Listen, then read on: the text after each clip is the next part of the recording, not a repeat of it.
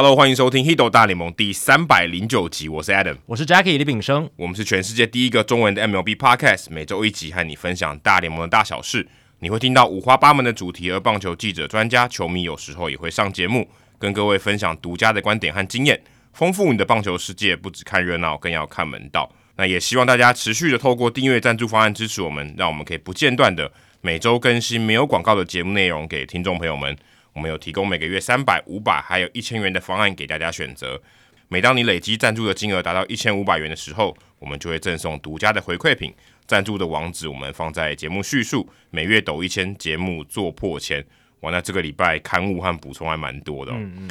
哦，真的，哎，这个也真的跟大家说跟抱歉哦，因为在三百零七集的时候，冷知识那时候讲到 Fernando Valenzuela 的那个记录嘛。对对对，打击的一些。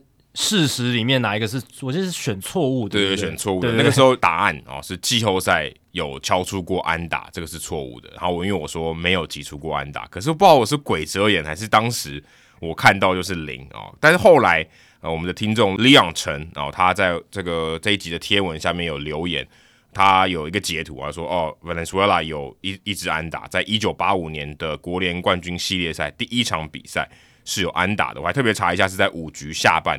他的这个另对面的投手是 John Tudor，那是红雀队的投手，所以哦，当时他真的是有击出这个生涯季后赛生涯唯一的一支安打，所以诶，这边跟大家说声抱歉。所以那个时候五个选项都是对的，都是对的，都是对的，没有错的答案，没有错的答案。我只能说大家真的很有行动力，有特别去查，而且其实你要有那个敏锐度说。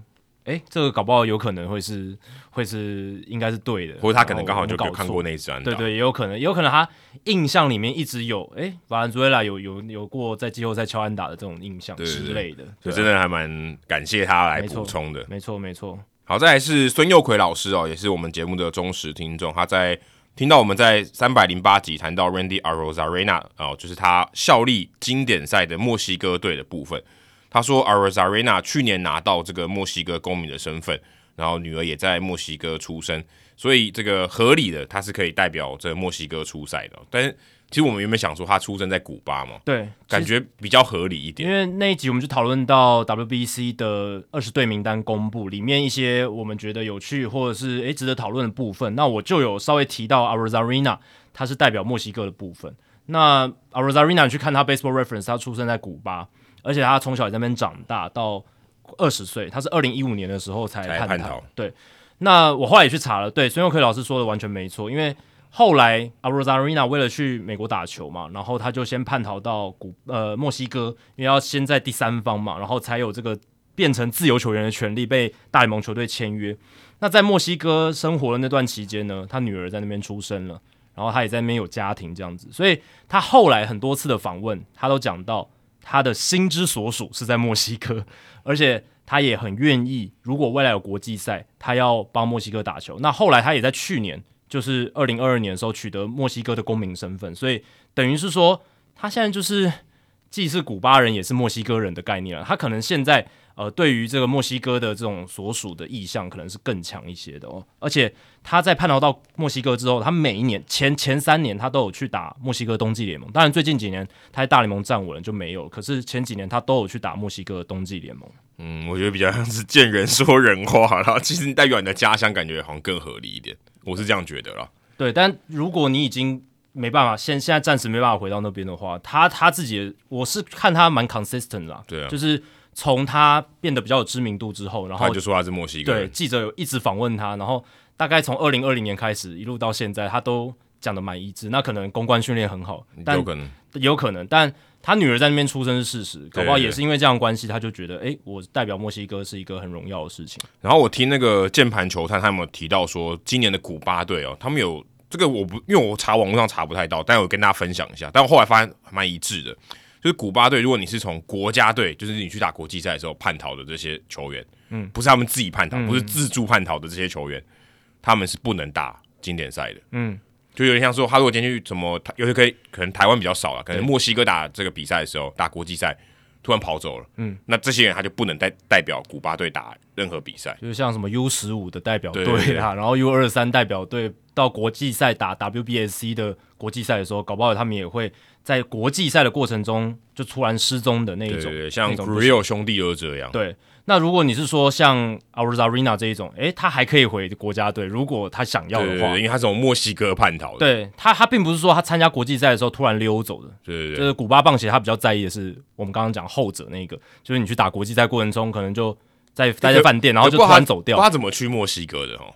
搭船，搭船。对对对，所以他就是等于是第三方的。对对，他他就是。也是用那些就是就跟亚瑟普一个这种方式，对对对，很危险。其实那也是很冒险的到墨西哥，所以当然那个很不容易。可是五八棒协对对于这一种好像比较宽宽松，对，比较容忍一点这样。至少你不是借我的这个方便搭个便车。对，后面那一个好像又更羞辱，有没有？因为你。说我要代表国家队参赛，结果在国际赛的时候就就，就逃走，对，打到一半就跑走，这等于赏了更重的一巴掌的感觉。对，这个感觉如果是这样有这样的禁令，我是觉得蛮合理。可是我查是，我查英文的资料是没有查到，但是我查中文的资料的确他在说日本媒体有引用有说到这一件事情。嗯嗯，好，那孙佑奎老师其实还有在我们社团贴文讲到关于 WBC 奖金的事情，其实我这个也蛮好奇的，因为目前为止好像。没有人知道这一届 WBC，我讲的是二零二三年这一届 WBC 的奖金是怎么样的一个配置。嗯、那孙佑克老师有说，他查到一篇文章，去年九月的一篇文章指出，这一届 WBC 的二十支球队将均分六百万美金的参赛奖金，这是参赛奖，就是你只要有参赛就有了奖金。一支球队是三十万美元，哦，嗯，三十万多少钱？一千万台币不到，一千，对，一一千大概快要一千万的台币这样子。那一半会分给当地的国家的棒协，这样子一半给球员。那但是你如果有晋级或者有名次的话，拿到多少钱？目前我刚我也我也去查了一下，但是好像也查不到。但是二零一三跟二零一七的资料好像 ESPN 有报道过，二零一三跟二零一七年两季的 WBC 世界棒球经典赛总奖金都是一千四百万美金，就是所有有拿奖金的加起来。对对，不是说冠军拿一千四百万哦，是说冠军然后后面的名次全部加起来是一千四百万美金这样子一届。蛮少的，其实蛮少的。我说，如果以大联盟的这个整个规模来讲，算蛮少。对啊，你说那种网球的大满贯赛个人奖金，对啊，就已经超过这个价码了吧？而且还是一个人啊，一个人。不是说他跟他的团队嘛，但是也没多少人。对，所以嗯，这个对我们之前讲过了嘛，就是 WBC 提供了一些奖励的诱因，还有补偿不够，是是有点少，是有点少，因为你这个是全部的人才一千四百万呢，而且棒球又是。大团队运动嘛，对啊，一队三十个人嘛，就是正规名单三十个人，加上后勤团队加分一分，一个拿多少钱？真的好少，而且还有国国家的棒协也投入了很多嘛。对，老实讲，真的是有点少。所以如果你这个薪资比较稳定的，就是大联盟球员，你已经站稳大联盟的人，其实对于这个钱来讲，根本就太小咖了，根本没有，根本没什么补助。真的，而且我后来也去查了一下，WBSC 办的算是最最顶级赛事，就是十二强嘛。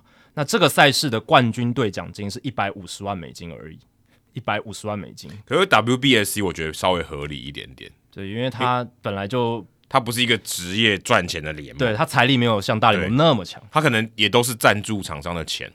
但大联盟它本身是一个很大的，算是一个财团的概念，而且它是持续的啦。对对对对对，好，那这是 WBSC 嘛？那我也看了一下世界大赛冠军，二零一八年红袜队拿到的是三千一百万美金，所以。大联盟自己办的总冠军赛，他的冠军队是奖金是三千一百万美金。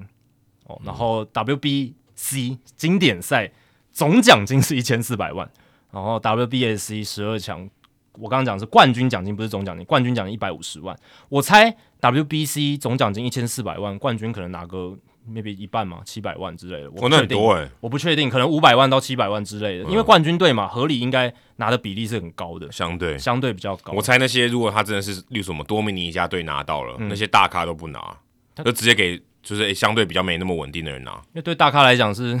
没有就零头，对啊，没有差，可能他打个两天的比赛就搞不就回来了。他说如果每个人假设以每个人平均分到的这些金额来讲啊，而且以他们那种阶段的大咖来讲，他参加国家队就是真的是完全为了荣誉，跟自自己的这种自我实现。那跟奖金那种或是利益的诱因，或是想要拼大联盟、拼拼曝光度都都没有什么关系。对。对对，对对所以这个就是关于奖金的部分。确实，老实讲，WBC 的奖金也并不优渥了。对，所以这个可能也是一个就是蛮大的一个诱因吧。如果你让这些球员，特别是我觉得非大联盟的球员来参赛的话，我觉得或者说今天他可能代表意大利，或者今天代表呃，可能相对起来棒球不是那么发达国家，可能英国这些以色列，对，他可能会愿意说啊，我代表他们。嗯、如果今天这个语法语理都是合理的话，那 OK，他可以更主动去愿意参加这样子。嗯再来是 Roger Fay，他应该我记得好像之前也有来留过言，也有也有也有给我们很多呃有意义的补充，这样子。对对，因为上一集我们也就聊到刚才讲的经典赛嘛，那他说他跟我们补充说，其实我觉得经典赛的国籍认定宽松这件事情，对于棒球推广到全世界是有必要，而且有实际上的注意。因为我们在节目里面聊到，其实我们打一个问号了。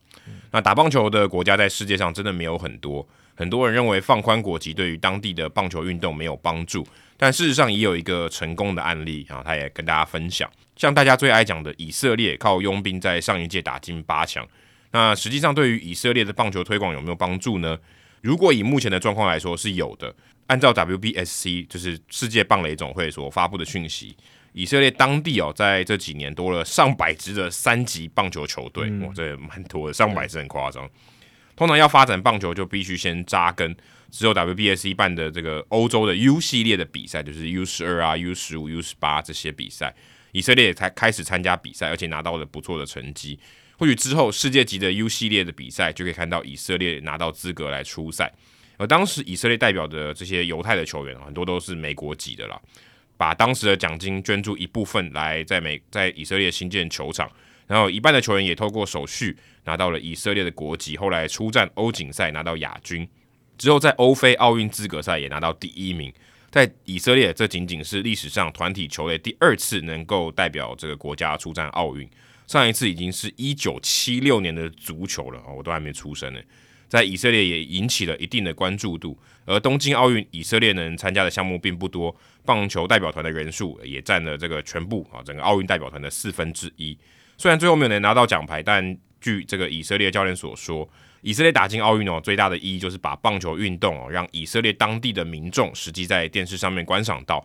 现在或许会是以色列棒球发展的黄金时期。那这个以色列教练也说，他因为还有一大群这个犹太的棒球员，也很乐意来协助这个以色列的棒运的发展啊。这一切的发展契机的滥觞啊，其实就是经典赛的宽松认定。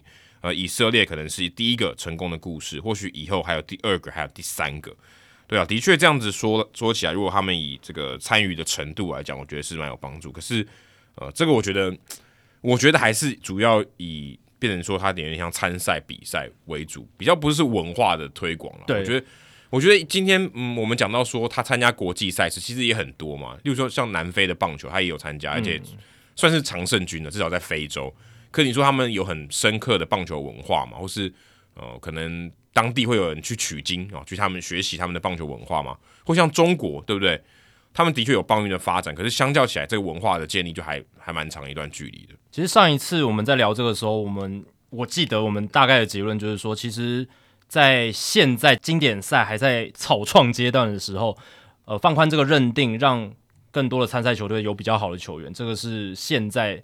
可能必要之二了，因为你现在要推广这个经典赛嘛，参赛的人变多，对，然后而且好的球员要变多了，因为你如果认定太严格的话，好的球员就集中在那几个国家嘛，那这样子对于整个战力的平衡会是很不利的影响，所以呃，开始的阶段可能还是要这样子的一个做法，然后我们也觉得也算是合理啊，现在是个权宜之计的概念。但我们也说，就是长期来讲啊，就像刚刚 Adam 提到了，长期还是要在那个当地有棒球文化的扎根。可是我同时也很同意 Roger Fay 他讲的这一点，就是你先用这种宽松的认定哦，让像以色列这样的国家，不管是电视曝光，诶，他们至少。当地的人看到我们就有一个国家队，即便他可能里面队上的人他可能没有那么认同，认识然后都是外，可能很多都是外国人，并不是他们真的以色列本地人。可是至少让他们接触到这个运动，有一个曝光，然后有一些新闻的报道。因为任何文化扎根都要有起头嘛，你也不可能一直说哦，我们要文化扎根，文化扎根，然后结果你也不知道从何下手。那我觉得这确实是一个下手的一个手段。然后呃，虽然一开始可能都是靠外援的协助，但是。久而久之，如果有更多的曝光，然后更多人参与棒运，然后像刚才呃 Roger Fay 有提到，以色列当地也多了很多支的基层的球队。对，这个其实我也蛮好奇，因为他没有写原因了，就是这些东西是政府来赞助的，还是说其他有当地的企业，或是甚至可能大联盟或 WBSC 去支援的？对，这个可能跟当地的棒球有一些关系，但我觉得一定也是因为呃，包括参与到经典赛的资格赛或是欧锦赛这些国际赛，他们有好的表现，那多多少少会有一些推波助澜的效果。对对对，那有了扎根之后，慢慢的去培养，也许这些基层棒球带动的棒球参与人口提高了，那基数一大，那也许未来的发展就会呃有所进步这样子，所以。确实，这个是一个可以尝试的手段。那我也在这过程中去想到说，你看 WBSC 他们其实就推了很多国际赛嘛。嗯、那其实大联盟真的跟他们有合作，就是经典赛而已。就是 WBSC 也有也有帮忙经典赛。那我也是在想说，如果真的大联盟有意，真的是比较那种无我的精神，就是大爱，或者是就是他真的对于棒球长远在全球发展有他的一个使命感的话，也许他可以多跟 WBSC 合作嘛，嗯、看。不，虽然我们都常说他们两个单位什么财力差太多，然后关系也很远很疏离，平常没有什么合作。但我觉得如果有个开始，看能不能大联盟也参与到一些 U 系列的赛事的举办，去协助或去募款等等，用运用大联盟影响力，也许这个会让全球的这种棒球国际的推广会更有帮助。讲白一点，我觉得是钱了。对，大联是钱的问题。大联盟如果可以给 WBSC 多一点钱的话，或许我觉得会蛮有帮助的。嗯。那其实我看到他这个留言，我也想到像最近这个徐志伟教练加入到意大利的这个经典赛的教练团，没错。其实你看以色列这个 case，台湾其实也可以去帮忙啊。我相信台湾有非常多适合的教练可以去以色列带带球队，当然语言上是一个问题，可是这个东西我觉得相对是容易克服的。相对我觉得要学或是有个训练，也许训练个一年，语言上其实就可以去了。对，那诶，你说台湾可能教练已经饱和，我当然我觉得是没有了。但你可能要考到证照，是你要呃有去学校任职，学校就没那么多嘛。那你学校，那这些教练其实是很多的，那你可以去别的国家发展，啊、其实也很棒诶、欸。你看、啊、世界上有很多地方，他需要这些教练去发展。当然，你说美国的教练也可以去，嗯，他可能更有优势。诶、欸，可是美国的市场够大嘛，嗯，那那你如果台湾的今天有机会去，也许你可以去挑战看看。对啊，因为全球就像我们刚刚讲，还有很多市场，棒球是未开发、尚待开发，还有很多进步的空间。那呃，台湾有那么多棒球人才的情况之下，呃，如果你有够有使命感，对不对？那你你也觉得说自己可以贡献自己的这种棒球的才能到世界棒球的一个推广，那也许欧洲或者其他的这些棒球比较还没有像我们发展那么好的地方，就是一个很不错的地方，可以贡献自己所学。因为我们刚才讲到像以色列或是英国这些地方，他们真的棒球的发展需要一开始一定需要外面的协助，不可能靠。你不可能本土就无中生有，忽然就有棒球的风气，这没没有不可能，这不可能，没有没有这种事情。就像就像日本也是美国的老师把棒球带到日本嘛，对，对啊，这是同样的概念，道理没错。日本也带到台湾嘛，没错，日本把棒球带到台湾，对，这是类似的概念，所以都要有外援的去推波助澜，去帮助这些事情。对对对，其实跟台湾那个农技团到非洲其实是给类似，对类似的概念这样子，所以。我觉得这在外交上面可能也是一个方式啊，嗯、但可能是可能也也许我们想的太多，但我觉得的确啊，台湾有蛮多教练他觉得出路上面是比较受限的，其实这都是可以考虑的。是，那再来是 Kenny 吴哦，他提到我们上一集的节目有两个跟棒球比较没有相关的这个口误哦，虽然不是很重要，但还是想小小提出一下。他说姐妹的小孩对我们来讲是外甥哦，就等于是你姐妹的小孩这样。姐姐妹妹，然后表表姐表表妹的小孩，兄弟的小孩才是侄子。对，因为我上一集就是有讲到我的外甥，但我讲成侄子。哦，对，所以对，确实这个是完全讲完全不记得，你就讲到这一段。对，因为我我讲说我外甥他的同学国中生也在我听我们节目，甚至是我们的粉丝。但其实是你侄子。对，其实不是不是。我讲成侄子，但其实是我外甥这样子。我讲错，因为那是我表姐的儿子这样子。啊，就讲 nephew 就好，下次讲 nephew。因为英文就是完全没有分这些东西，就跟 cousin 代表超多东西。对对对对。再是股市会进场护盘的，通常是国安基金，不是央行哦。央行是控制这个货币政策的。对，这个也是我讲错了，我脱口而出，但其实是国安基金来进场护盘。对，国安基金是背后是行政院。对对对。另外，在前几集中有一个普里女婿哦，应该是这个三百零六集综合法官的留言啊。他说他要最后要求我这个要求 Adam 啊，用酸民的口吻哦，祝某人生日快乐之类。那时候应该讲 Scott Rolen 啊，啊对对对对对，在节目中你们有疑问说为什么要用酸民的口吻啊？我猜测那个普里女婿应该也是这个古癌或者 Podcast 节目古癌的听友，因为他在节目中偶尔会用酸民的语气在讲话，所以他现在在节目中念留言的时候，常常有听友要他用酸民的口吻来祝福别人生日快乐，所以他猜哦这个听友应该是古癌的听友这样子，然后这其实。后来，这个我们的我的朋友小胖，他有跟我讲说，哦，这其实是因为你有在听古癌的话，就会知道。是，但因为我没有持续在听古癌，所以我当时是满脸问号了。我也是，我没有跟上啊。对，那感谢 Kenny Wu 的补充，就是。呃，非关棒球的东西，其实如果我们讲错了，也欢迎指正，因为对对这个这个可能也是我们需要大家来一起协助我们的地方。对对，不过像那个 Valenzuela 那个是我们真的错了，就是我真的错。但是其实像这种有时候是我们脱口而出，它并不在我们脚本里面，所以有时候真的就是突然就讲想到，对对对。但是你也不能说，哎，我们不好意思，我们要先查证一下。对，那有时候就突然讲到，那也跟大家说个抱歉。对，但老实讲说这些东西呢，不应该讲错了，就是外甥跟侄子，哎，也是一个机会教育，让我重新复习了一下这些称谓。其实你。你瞬间问我，我也回答不出来。就是外甥跟侄子差在哪？你瞬间问我，可能要想个十秒、二十秒。对对对，所以感谢 Kenny Wu 啦，感谢感谢。好，接下来是念留言的时间哦。这一集的留言是有一些是我们之前已经留言了，但是太多，我们留到这一集来跟大家分享。陈大软豆他在二月八号的时候留言，标题是“内容丰富的节目，值得花时间听啦”。Adam、Jackie，你们好，先祝你们情人节快乐！一个问号，对，刚好是上一集。对，OK，他说，自从月末一年前开始使用 Podcast，找看看有什么我有兴趣的节目来听听的时候呢，发现了贵节目《Hito 大联盟》，简直是如获至宝，满满的科学数据与棒球，不仅让我这个理工科系的一听就停不下来，更让我重拾对棒球的热爱。哦，这个是我们很开心可以听到的哦。嗯小时候约莫是智慧型手机开始流行的那段时间哦，智慧型手机对他讲是小时候。Adam 小时候可能是什么开始流行？应该是、呃、就网络啊，就网络开始流行，拨接网络那种时候。但是呃，对于陈大软豆来讲，是智慧型手机开始流行。他说他接触到的第一个手机游戏就是《九局职业棒球二零一四》，当时仅仅是因为家里手机没有网络，只好玩这种离线可以玩的手游。便是我跟大联盟的初次相遇哦，讲的好有那个情感，所以很多人真的是因为游戏的关系。对，确实确实，手机是一个很好的入门媒介，这样子，因为它有比较大的一个乐趣。而我国小的时候呢，也因为哥哥有参加学校的棒球队，所以我也会跟他一起出去打球。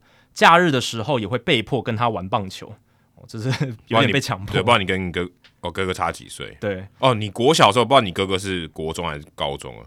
如果你差太多，很难打起来的话，对，有点难打。对，但是他说他到了国中之后，家里希望我们以升学为主啊，所以手机少玩了，棒球也不打了。这可能跟很多台湾蛮像，很多家庭小朋友都会这样子。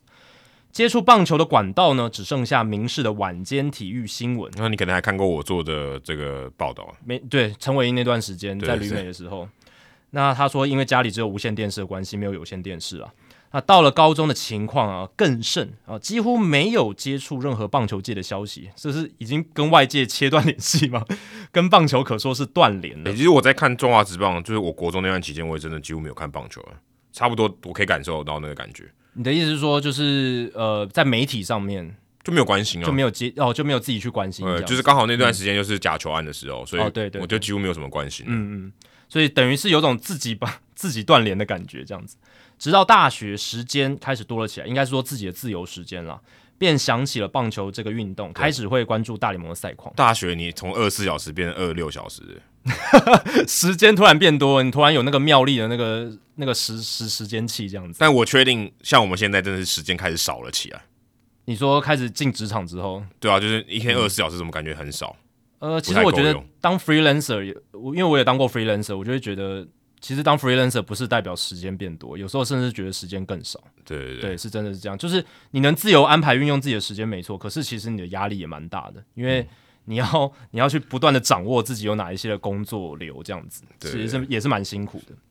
当个轻观众哦，所以那个时候他在大学的时候开始当一个轻型的观众，就没有很投入了，直到遇见了 Hito 大联盟。我才知道说，棒球在我没关注他的这段期间，已经经历了多么剧烈的变动，不再是我以前认为的那个靠感觉的运动了。现在还是很多靠感觉的，还是有了，但确实就像他讲，其实也加入很多科技数据的元素。嗯，拜科技所赐哦，球员的各项能力一一的被量化。其实我觉得这个有点像电动先先跑出来，电动先把各种能力值量化这个概念其实对电动 fantasy 这种非常的盛行。其实你就是有点把你越来越靠近那个。虚拟的对，对，就是你虚拟就是要量化嘛，因为不然你的游戏没办法设计。你不能游戏不能靠感觉嘛，所以这个我觉得其实跟游戏是蛮有关系的。就是实际我们打的棒球越来越向虚拟化的棒球靠拢，没错，概念可以透过各种技术来让球员更专精，这实在是太美了。因为有这些数据，棒球变得越来越好看，越来越多东西可以来研究。看棒球再搭配你们的频道，让我真的能不只是看热闹，更能看门道。贵节目真的是让我获益良多。想讲的还有很多，但写出来又觉得挺别扭。这次就先这样啦。祝你们收听长虹，以后若有经济能力，肯定会优先考虑赞助你们的啦，加油！其实你可以现在就是开始赞助，绝对不嫌早。对对对对啊，对，现在就开始也可以，就一个一个月少吃一克牛排就可以了。呃，确实，然后一个月每个礼拜少买一杯饮料，其实少买一杯，我那饮料蛮贵的。但现在饮料都六七十块了，在、哦、真的那这样一个月就可以了，啊、差不多嘛。对，那它里面有提到说，诶，棒球因为数据或者是科学化变得越来越好看。其实这这在大联盟的讨论好像有点反过来，是因为数据跟科学化让棒球变得越来越有一点没那么好看，所以大联盟主席才要呃，就是限制守备布阵啊、投球时钟这些东西。只能说他这个陈述呢，这个 statement 呢，不是每个人都同意，或者也可以说他是这种新世代的球迷会这样想，因为你如果是比较什么七零八零年代看到现在，他会觉得说哇，棒球的数据化发展、科学化发展。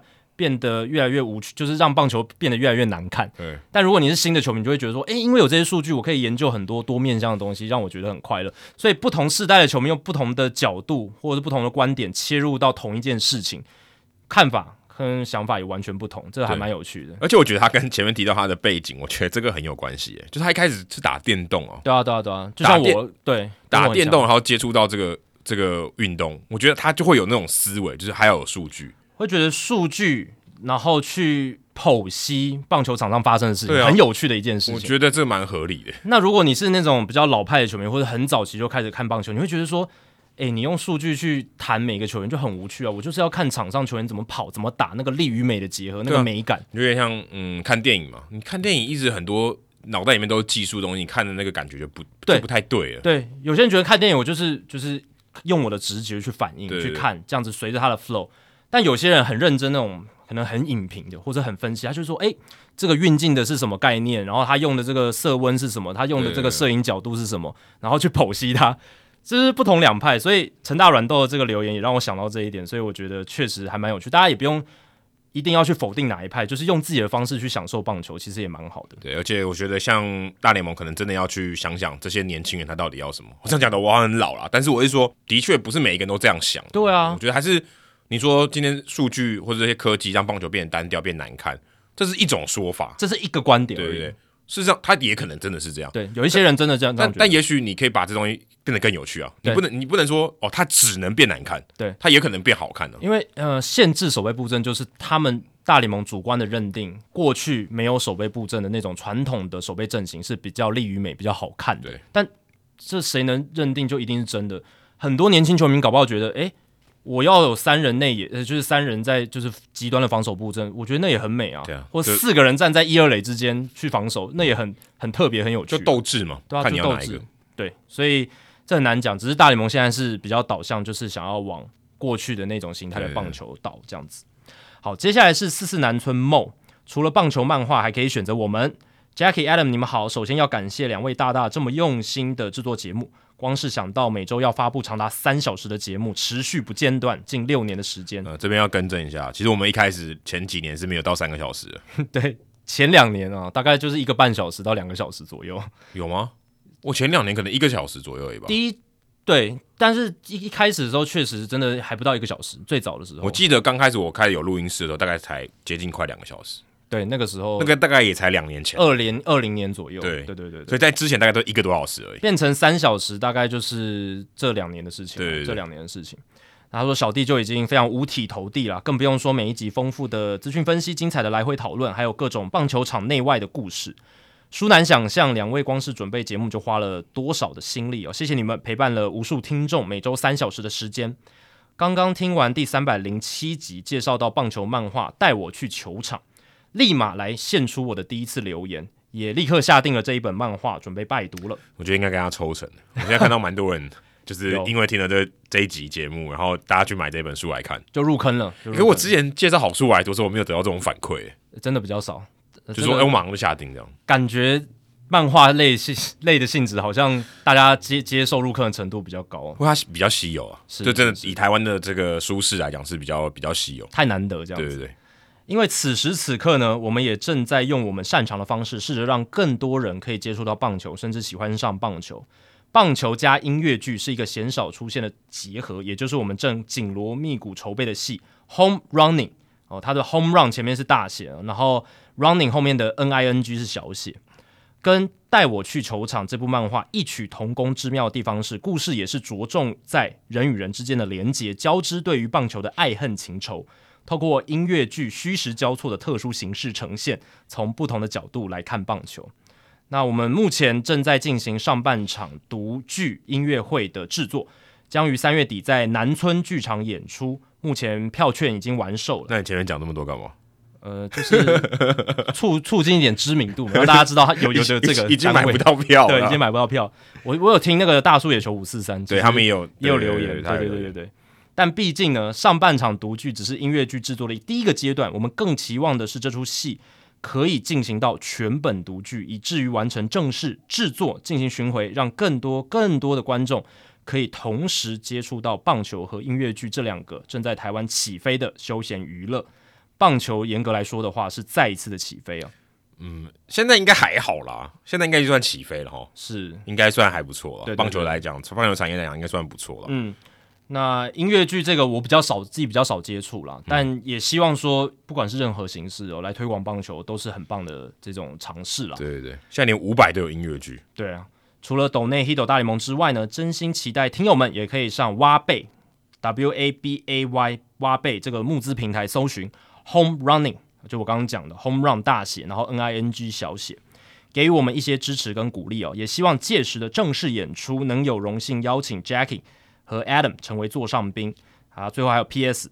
为了排练这出戏，无法亲眼看到偶像 Mo，就是 Mariano Rivera 整个大哭，其实还是可以的吧，就请假应该还行吧，但可能就没办法请吧。我我其实很好奇，他是他是在这个音乐剧里面担任什么角色？其实我看不太出来，不知道是演员还是编剧还是导演，都都有可能嘛，对不对？对啊，可是如果是导演或编剧，他应该可以请假吧？说老子很大，就是我要去看。Rivera，这样好像不太好，但也可以，就是整整个剧团全部一起去看嘛，也可以，就是那个带动那个向心力有没有？但可能就是考量到成本，因为就一天，因为就一个晚上而已啊。是啊，是啊，对，不是很久的时间，应该是可以做得到啊。对，但可能他们有他们的安排这样子，对对对，对吧？但还是很开心啦，可以看到不同形式的艺术，就是我们之前聊到，对，如果有更多的艺术形式去跟棒球结合，这对于把棒球推到主流文化是一件好事。其实你大家听我们节目，你会知道说，其实棒球跟你现在可能。不管是各行各业的人，你多少都会有一点关系啊。对，其实你多少都会有一些启发的。对对，我觉得这个是也不是说只有棒球是这样。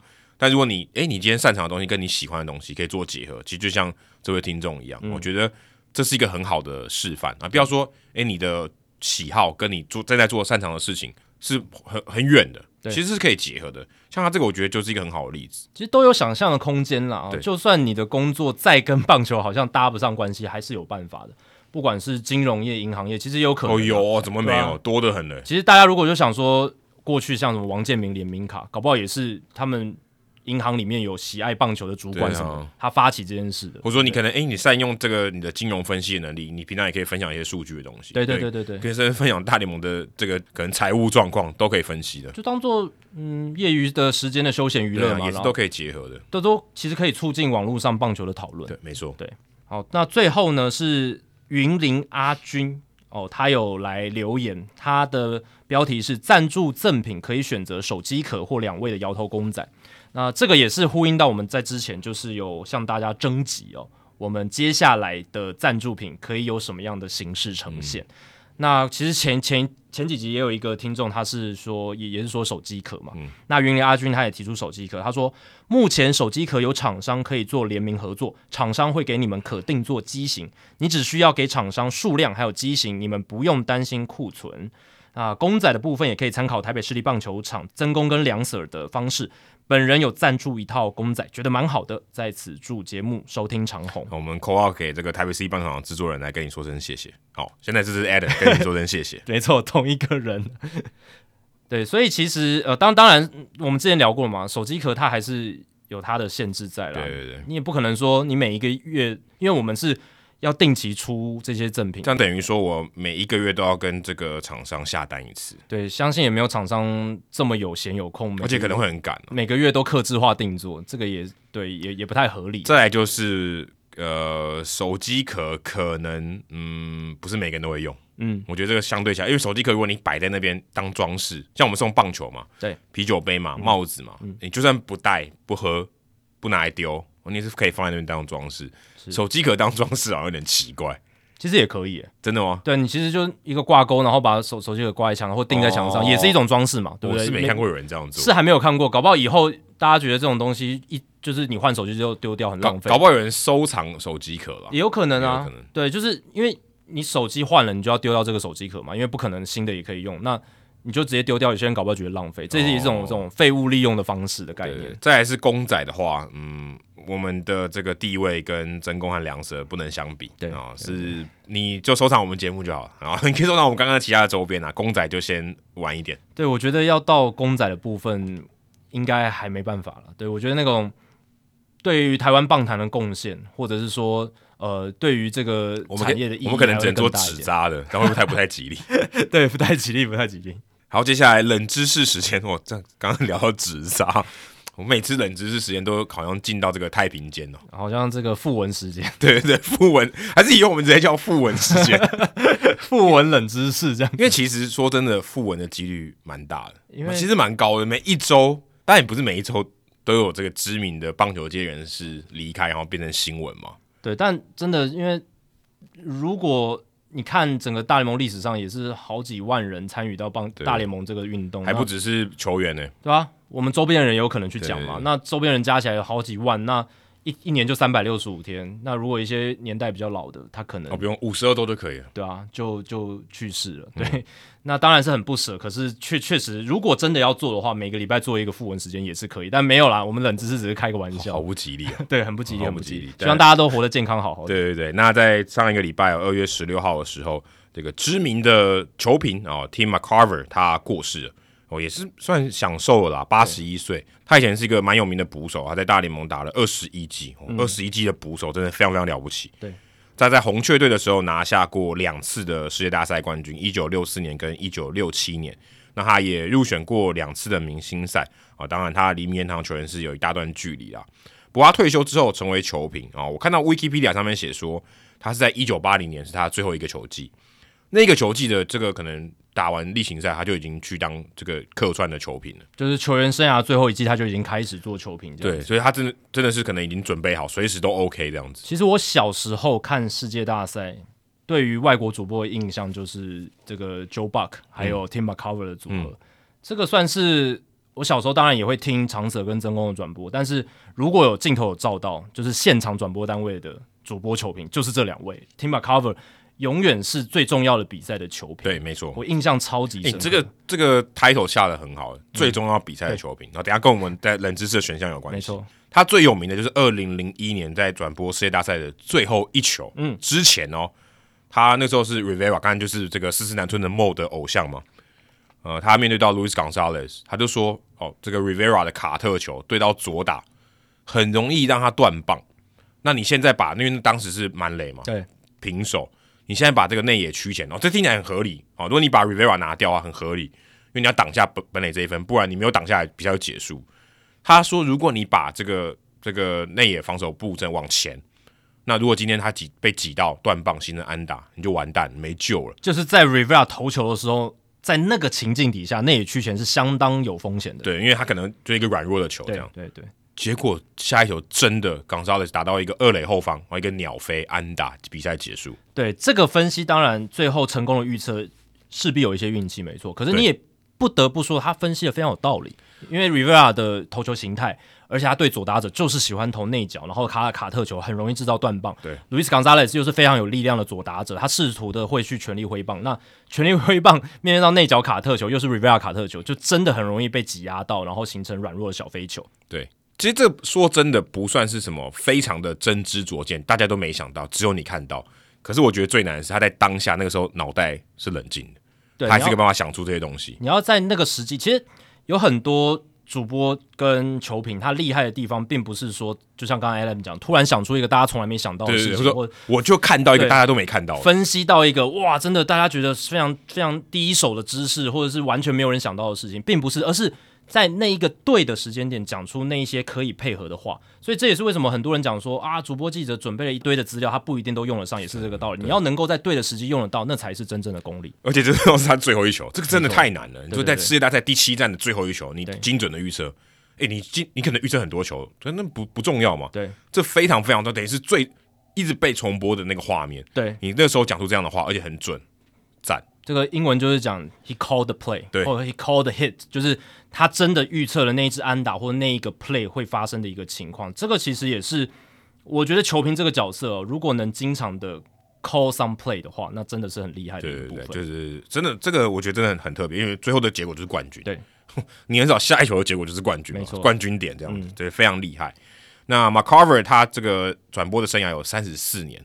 Jackie 都还没活到三十四岁，等于说 Jackie 还没出生的时候，McCarver 就已经在转播了。对，那他有很多转播生涯上面的成就，下列五个哪一个是错的？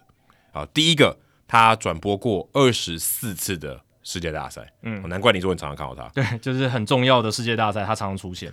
然后他连续二十九年转播季后赛，连续二十九年哦，嗯，对，Jackie 出生到他到他他现在，McCarver 每一年都转播。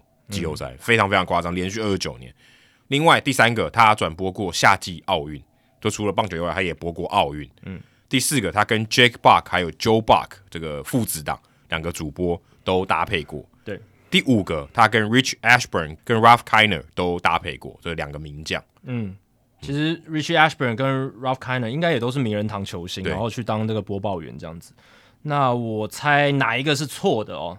我猜是二啦，连续二十九年转播季后赛，因为我感觉四跟五哦，Jack Buck、Joe Buck 都搭配过，Richie Ashburn、Ralph Kiner 都搭配过，这个应该是就是看资料的时候就是把它加进去这样子，我我自己这样觉得。哎、欸，要跟 Jack Buck 跟 Joe Buck 搭配过不容易耶。对，因为。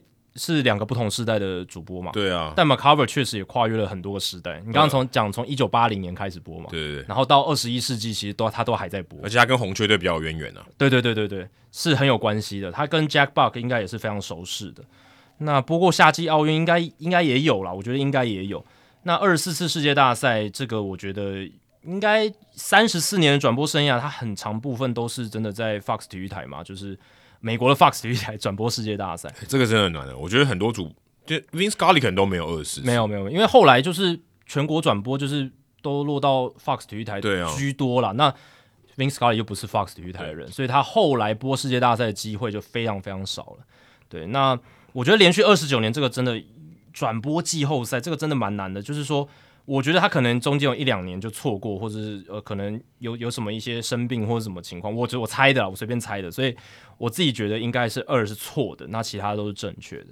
好，那我们在主节目之后呢，来跟大家解答这个冷知识的答案。那这一集的主节目是大来宾时间，那我们邀请到的是前哦大联盟亚洲区社群的这个社群制作人啊，现在已经不在那边工作了，刘佑廷哦。其实我当时认识佑廷的时候是在他还当记者的时候，在 Now News，嗯，那时候也刚开始，就等于在台湾的时候，呃，驻美的休息的时间哦，会来跑新闻，所以就那时候认识佑廷，然后后来知道说，哎。他到了大联盟官方的这个社群的公司啊、哦、去工作，所以我一直很好奇他的工作在干嘛，所以呃终于有时间哦邀请他来上节目跟我们分享，而且时间点搭的刚刚好哦，刚好 WBC 出了一个大包哦，刚好诶、欸，我们来请佑廷来跟我们分享他看到这个消息的时候，看到这个图片的时候，他是什么样的反应？我觉得这个是你可能问其他人哦，他的这个反应应该是。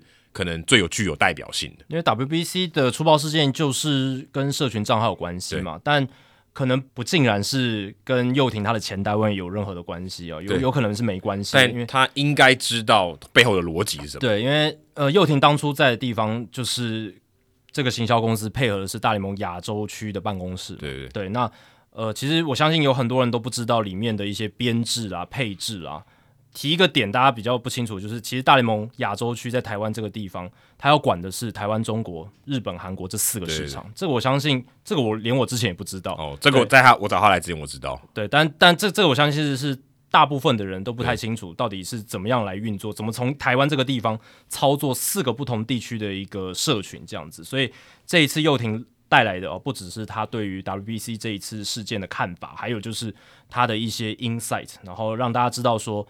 到底哦，大联盟在亚洲这个市场是怎么样来操作他们的社群，还有行销这两个部分？可能大家看到比较多是这个台湾区的啦，不过你也可以哦听听看哦，他对于其他的市场还有什么样的看法，或者是台湾这个市场他们操作过的一些这个事情啊，可以给大家参考。好，那我们就进到大来宾时间。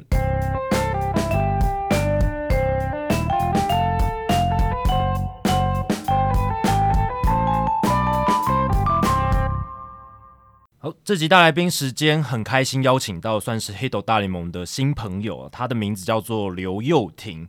那佑廷为什么这一次会邀请他来？就是因为他过去曾经担任过大联盟亚洲区的前社群制作人。那社群制作人这个角色，基本上大家平常哦，一般来说就是会说是小编哦，就是类类似像这样的工作。他的编特别小哦，不是这个 是。单纯的哦，就是做社群的内容啊，然后一些东西。但是其实他的工作当时可能还不止这一些了。那今天我们就特别邀请他来，然后来聊聊他过去在这个社群管理上面的一些经验。因为是大联盟官方有配合的合作单位嘛，这个也是我们好奇的。然后再来是佑廷，他还有过去在 Now News 担任过体育记者的经验，所以。他在这个体育媒体的台湾体育媒体的工作场域，其实经验算是很多元哦，所以这一次特别邀请他来分享。佑廷你好，哎、欸、你好，大家好。佑廷也是我们听众哎，对哦，很感常年听众。他刚进来就说哦，原来这是 Hito 大联盟出生的，就产生的地方，不是出生啊，出生不在这里。哎、欸，但我们出生的地方是在西门町的一间算是酒吧嘛？哦，没有说第一集的话在他家里面。对，如果要说制作的话，但 idea 萌生起来，对对对，对，在西门町，然后。真的录制在我家，对对对，那这边算是成长茁壮的地方，对对对对，所以你是已经听三年多了，哦，应该不止哦，不止，不止，哦，因为对闲暇或是通勤的时候就会听，哦，感谢，也算是我们的衣食父母，对对对，来来上我们节目这样子，好，那你过去有在这个 MLB 台湾官方社群任职过吗？对，就是担任这个社群制作人。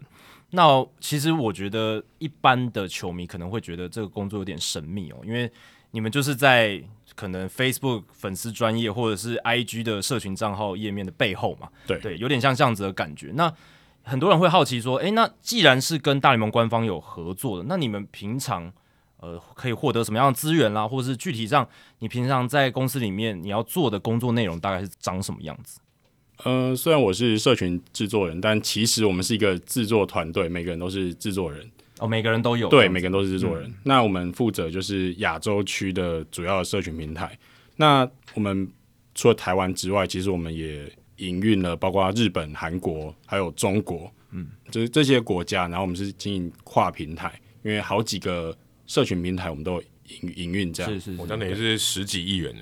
我可对啊，十几亿元，如果包含中国大陆的话，啊、就是十几亿元的。但日韩台加起来可能就是对，有五亿，也有五亿，也有了，也有四五亿，也蛮多的，也蛮多的。其实就是主要就是一些社群的内容发想，然后还有一些策略的一些，嗯、因为像顾问吧，我们公司就是给大联盟一些比较在地化的一些建议。哦，OK，对。嗯对，可以理解啊，因为毕竟大联盟远在，如果是官方办公室，他们就是在美国那边，他们可能不知道，哎，日本市场、韩国市场、台湾市场，他们有什么样各自的特色这样子。可是接触他们的应该是大联盟亚洲吧，所以应该是在日本亚洲，okay, 办公室在日本。日本对，那其实大联盟在全球有十几个办公室，有公开的啦，嗯、在网那个官网看得到的有十几个办公室。亚洲区就是在东京跟北京，对对对，嗯、对。但就是很很难想象的是，就是其实台湾跟 大联盟有这么深的关系。我觉得，呃，很多大联盟的从业人员其实都在台湾，我觉得很不可思议。哦，而且台湾其实每年去这个大联盟系统的人也蛮多的。对对对对啊，对。所以你刚刚说提供一些顾问的建议，对这些东西，那所以你们是回报给东京那边吗？呃，他们会在。每个国家有一个负责业务的一个像 manager，OK，、okay, 对，嗯、那我们主要是跟那个 manager 合作，哦，或是直接跟东京那边合作这样。嗯嗯嗯嗯。但他们应该是一个，我如果没印象没错的话，你们是一个外包的公司。对，我们是一个外包的公司，不是呃，不是直接隶属。对对对，等于你的薪水不是大联盟直接给你的。对，不是直接给我。对，就是说，好，就是大联盟有亚洲区的办公室，然后总部在东京跟北京，但是哦、呃，他们在台湾这个市场，他们是把这个业务有包给一个外外部的公司，这样。应该说，他把亚洲区的社群。包给我们公司，嗯，应该是我的前公司，对对对，你的前公司就是社群业务的这一部分这样子，对。但是大联盟自己在台湾也有一个 manager，就是他他们自己的一个算是管理台湾这个市场的人，对。那你们提供了一些顾问的意见，就针对在地化社群的一些意见，就给这个大联盟这个 manager 这样，没错。然后大联盟就是提供一些影音或者是。使用权限上面的资源给我们这样，嗯、哦，然后产出的就是可能社群上面的图片、贴文、影片这样。OK，那那些图片、影片、贴文是他们有一个模板嘛？然后要要你们说哦，你们要照这个模板去做，然后他们可能要就是有一个比较统一的那种感觉，还是说，哎，就让你们自己这一家这一家算是整合行销公司，然后你们来自己做发想一个模板嘛？呃，大联盟他们其实对社群的规范。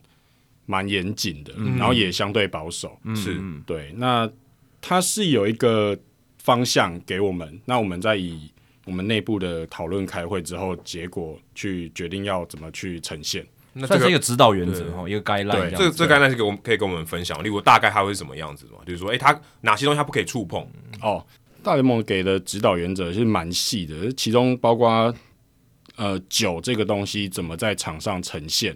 他有给一个很细的一个指导原则，嗯，他像是酒在球员在拿来当庆祝的道具的时候是可以用的，嗯嗯，但是我记得是单独饮酒的时候就是不可以呈现，嗯，因为毕竟这个收听观众、收视观众他们是有些小朋友，对，未满十八岁或者未满，美国可能是未满二十一岁，对。对，因为你也不能说哦，我全部酒都不能出现嘛，那难难道就是？季后赛在庆祝封王的时候，然后全部那些庆祝的画面全部被砍掉。你你这样连那个大联盟他介绍那个洛基队的主场 Coors Field 都不能出现的，对，因为它 logo 就是酒的品牌啊。对对啊，所以这个是很尴尬的。所以他会有一些他想要去负起的责任，因为他毕竟面对的是，就是包含小朋友都会面对到他们的族群，但是呃，他会也有就是可以去允许的部分，这样，但他就会规定的很细很细，然后你们就要去在做这些内容的时候把它遵守。包括大联盟商标的使用规格，它的尺寸怎么呈现，嗯、其实还有颜色，它都有一个很明确的规范，这很合理。那除了那个社群的指指导书之外，它有一个 design 的 guideline，嗯，设计上面的一些对，它每年都会给你一个他想要怎样的颜颜色、怎样的元素、怎样的风格设计，然后他每年都会一个风格书给我们的设计，那我们设计在以那个。方向去做今年的整体的哦，就是视觉风格，视觉对、嗯、视觉的那个呈现。那你对于这个规格书，例如说你假设你看到设计的图，你是需要说，哎、欸，今天这个有没有符合规格吗？你的工作会包含这一块吗？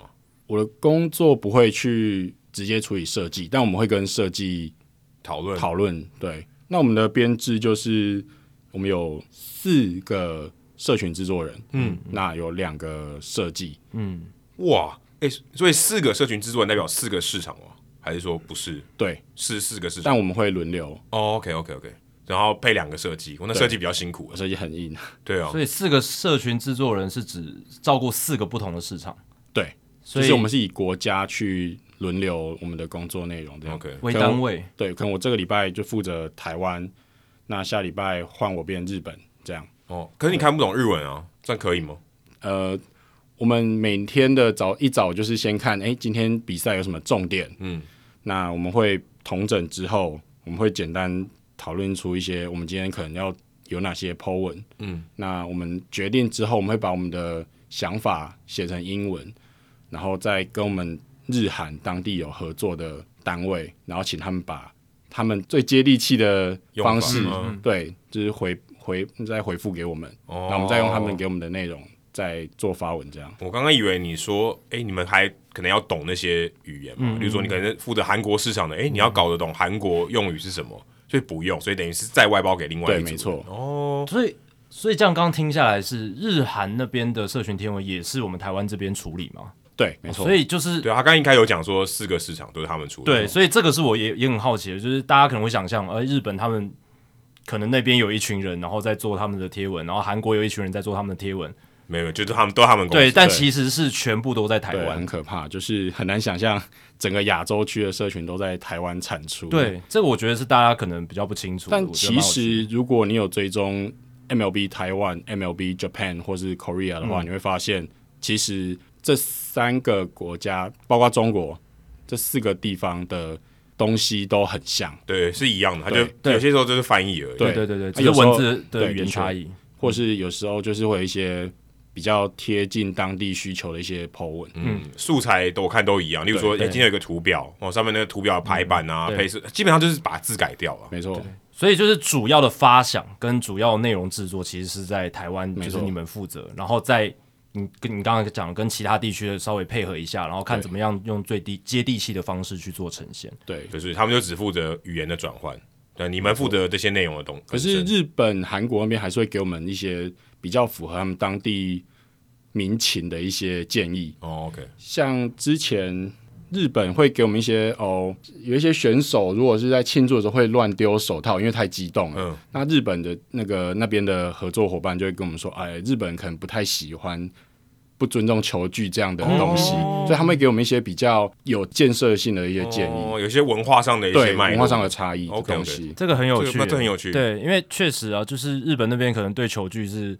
很保护的一个文化，特别特别是铃木一朗倡导出来这个精神。嗯，那虽然我不能透露，就是日本那边合作单位是在做什么，嗯、可是他们也是日本国内蛮有经验的棒球相关媒体的从从业人员。了解了解了解，这这样这样蛮好的，代表说这些方面他们其实是很很细致的，有做区隔啦，有做区隔化嘛。同样的内容不一定真的，可能大部分是四个地方都可以用，但有一些东西可能日本不能用，韩国不能用，那台湾可能也有不适合的，就是要做一些。调整跟适应，对，因为大联盟毕竟是一个国际化的公司嘛，可是很多东西还是要在地化，这个是觉得最难。就是一个国际化的公司，它要在地化是很困难。同样的道理，一个在地化公司要国际化也不容易，也不说你只要英文就可以。对，对，所以这个我觉得是大联盟在你说刚刚进这个四个市场，加上他们这个四个市场的这些素材总部产生的中心，其实在台湾，所以他们等于第一手接触到这些东西。如果今天他们是各自分开来的，日本就归日本的，韩国就归韩国的，也许。游艇还不会有机会接触到这些东西，就你不会知道这个差异。那我觉得，如果分开经营的话，对大联盟来说，我觉得是管理成本上面的增加，增加。对对对，但也是没错，他就要害比较多的人。对对。那另外一方面也是说，他愿意把这四个地方的社群都包给台湾的公司，我觉得是对台湾的棒球经验蛮信任的。嗯，对啊，是一种信任很展现。而且台湾好像也比较融合哦。就台湾可能也融合一点日本，也融合一点韩国，然后台湾也有自己的特色，也有融合一点美国。对，对，因为我们的文化性质就是很多的外来文化融入，然后我们好像整个社会也对不同的文化蛮包容。没错，没错，所以可能是有这样子的一个考量。对，我觉得这有一些这个这个文化的脉络，我觉得蛮合理的。也许我们都懂一些日本的，我们不是完全懂，可是我们大概懂一点，对不对？对，韩国的我们也大概懂一点。韩国喜欢啦啦队，我们也有啦啦队，我们也大概可以懂一点。我觉得台湾对日本棒球界的东西也是蛮。有一定程度的了解，是不算陌生。是，但是我觉得日本对台湾，或是对韩国的市场，可能不像台湾对其他国家那么熟悉。嗯，对，我觉得是台湾的优势。对，这是优势，这蛮不错的。对，所以如果以大联盟角度，他就是想说以比较稍微比较低的成本来极大化他们的效益的话，这个你讲的很明白哦。对，但是 CP 值很高。对，CP 值很高，这样子的做法好像 CP 值很高。但是如果真的，我个人认为，如果以大联盟，它应该要有气度，应该是付一样同样等级的薪水。就日本应该有一个办公室，然后韩国有一个类似像这样子的社群办公室，然后台湾有一个，中国有一个这样子各自的操作，各自专门，我觉得会比较好啦。对，但目前情况就是我们台湾负责这四个，或者说这四个是同一个团队嘛，虽然是不同的公司，可是我们同一个团队，日本人就负责日本人，我觉得这个可能会好，因为现在都等于是。主要还是你们对，但我们就是其实就是社群部分。但如果是线下活动的话，哦，还是其实他们还是有配合的，对配合的这样。嗯，像台湾这边就是 MLB Cup，就是有办比赛。那日本那边有一个 Dream Cup，就是给社会社会人穿上大联盟球衣的比赛。哦，那中国这个就比较有趣了。中国是两个跟我前公司很像的团队在是营运。嗯，中国就是主要就是微博跟微信，对，还有什么？西瓜视频哦，对，就是他们的一些影音平台。对，嗯，对。所以你们一天有说，就是比如说开会完之后，一定要说要几篇贴文，然后要几支影片，就是以例行赛季在在正在进行的时候，有这样子的一个，比如说业务的要求或者是流量的标准嘛？其实也没有特别要求，嗯、但就是可多可少，看当天有什么值得关注的事情。因为我们不像就是新闻，就是只想要写最有名的球员，嗯、或是就是真的球星。像大谷翔平或者是打比球友，对，不是最有流量的，对，不能写最有流量，但是我们还是多少要 promote 一下其他的大联盟球员，嗯，对，所以我们会注意一下当天有什么特别的记录，或是当地的 local player 有没有什么特殊表现，嗯，那再决定说今天的内容。通常都会落在八到十几篇不等，哦，那很多哎、欸，量蛮大，对，八八八小时一天，一个小时一篇就八八篇了。嗯、可是也包括一些既定的内容，呃，除了当天的比赛的 highlight 之外，我们还是有一些像比分的总结，还有一些赛事预告的一些图。那这是包括在我刚才说的八到十几篇不等的内容里面。嗯嗯嗯，那会有一些突发的嘛？例如说，哎、欸，你们会有一些。一定要说，哎、欸，我们例如说，可能应该像像像记录的哦，或者有有只要触碰到记录，我想他应该都会很及时会发出来嘛。那有没有什么是，哎、欸，如果你们什么样的条件满足，哎、欸，我们就会发这个类似的贴文或是这些内容。呃，一定会触发的就是呃完全打击跟无安打比赛。哦，嗯、对，重大记录，重大记录，对，那个就是一定不管怎样，就是一定会插进一个极件。甚至在日本的 LINE 平台，我们还会有一个速报，嗯，一定要发出去，这样，嗯、透过你们，对，哦，所以等于是说，因为我们时差的关系，有时候有一些午场的下午场的比赛，在美国那边下午场，所以你们是半夜要有人值值着班的。呃，其实没有，嗯，对，因为我们就是把效益极大化，嗯、所以我们还是呃早上才开始处理一些，okay, okay. 但除非真的很紧急，或是有什么。特殊的表现之后，我们会有派个人留守。OK，对，对。可是完全打击，如果今天五场的比赛完全打击，不会有人知道啊，没有办法预期啊。对啦，所以他可能也许他真的就是这个，就只能等到隔天早上再处理。可是我觉得，呃，某种程度上，因为这些他们的目标的族群也都是那时候在起床哦，大部分，大部分，所以你晚一点发可能也还好，也还好。对对对。对因为如果是那种生涯数据记录，你可以预期的，那你可能先可以安排有人留守这样子，所以其实这还蛮蛮有弹性的哦。所以其实实际上是有弹性的，在这方面调度。算是有弹性，对啊，因为我们之前聊到 Green Key 可能快要三千 K 了嘛，对。对，那这也许他到两百两千九百九十八 K 的时候，你就可以搞不好先预期，搞不好现在都已经图都做好，在放在里面等。没有，我们有一些。倒数有哪些生涯记录开始倒数，我们就已经先同整。对对对对对，那倒数的这个 lead time 抓多长？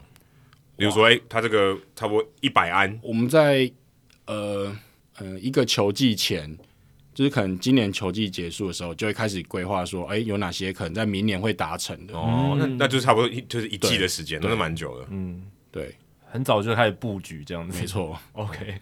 好，所以你刚刚有提到你们制作一些内容，那当然我们熟悉的内容就包含一般的这些贴文啦，然后图片、图图卡的制作，那还有一个就是影片翻译哦，这个也是我相信很多球迷很喜欢，很多乡民很喜欢的。那 MLB Network 他们有很多很多素材嘛，我过去在 Fox 体育台的时候也是他们那边传很多素材来，对，那有趣的，我们就拿来翻译翻译这样，但。诶，就是在大联盟官方频道这几年也都有这些 MLB Network 或是一些比较深度分析影片的中文字幕的翻译，然后分享这样子。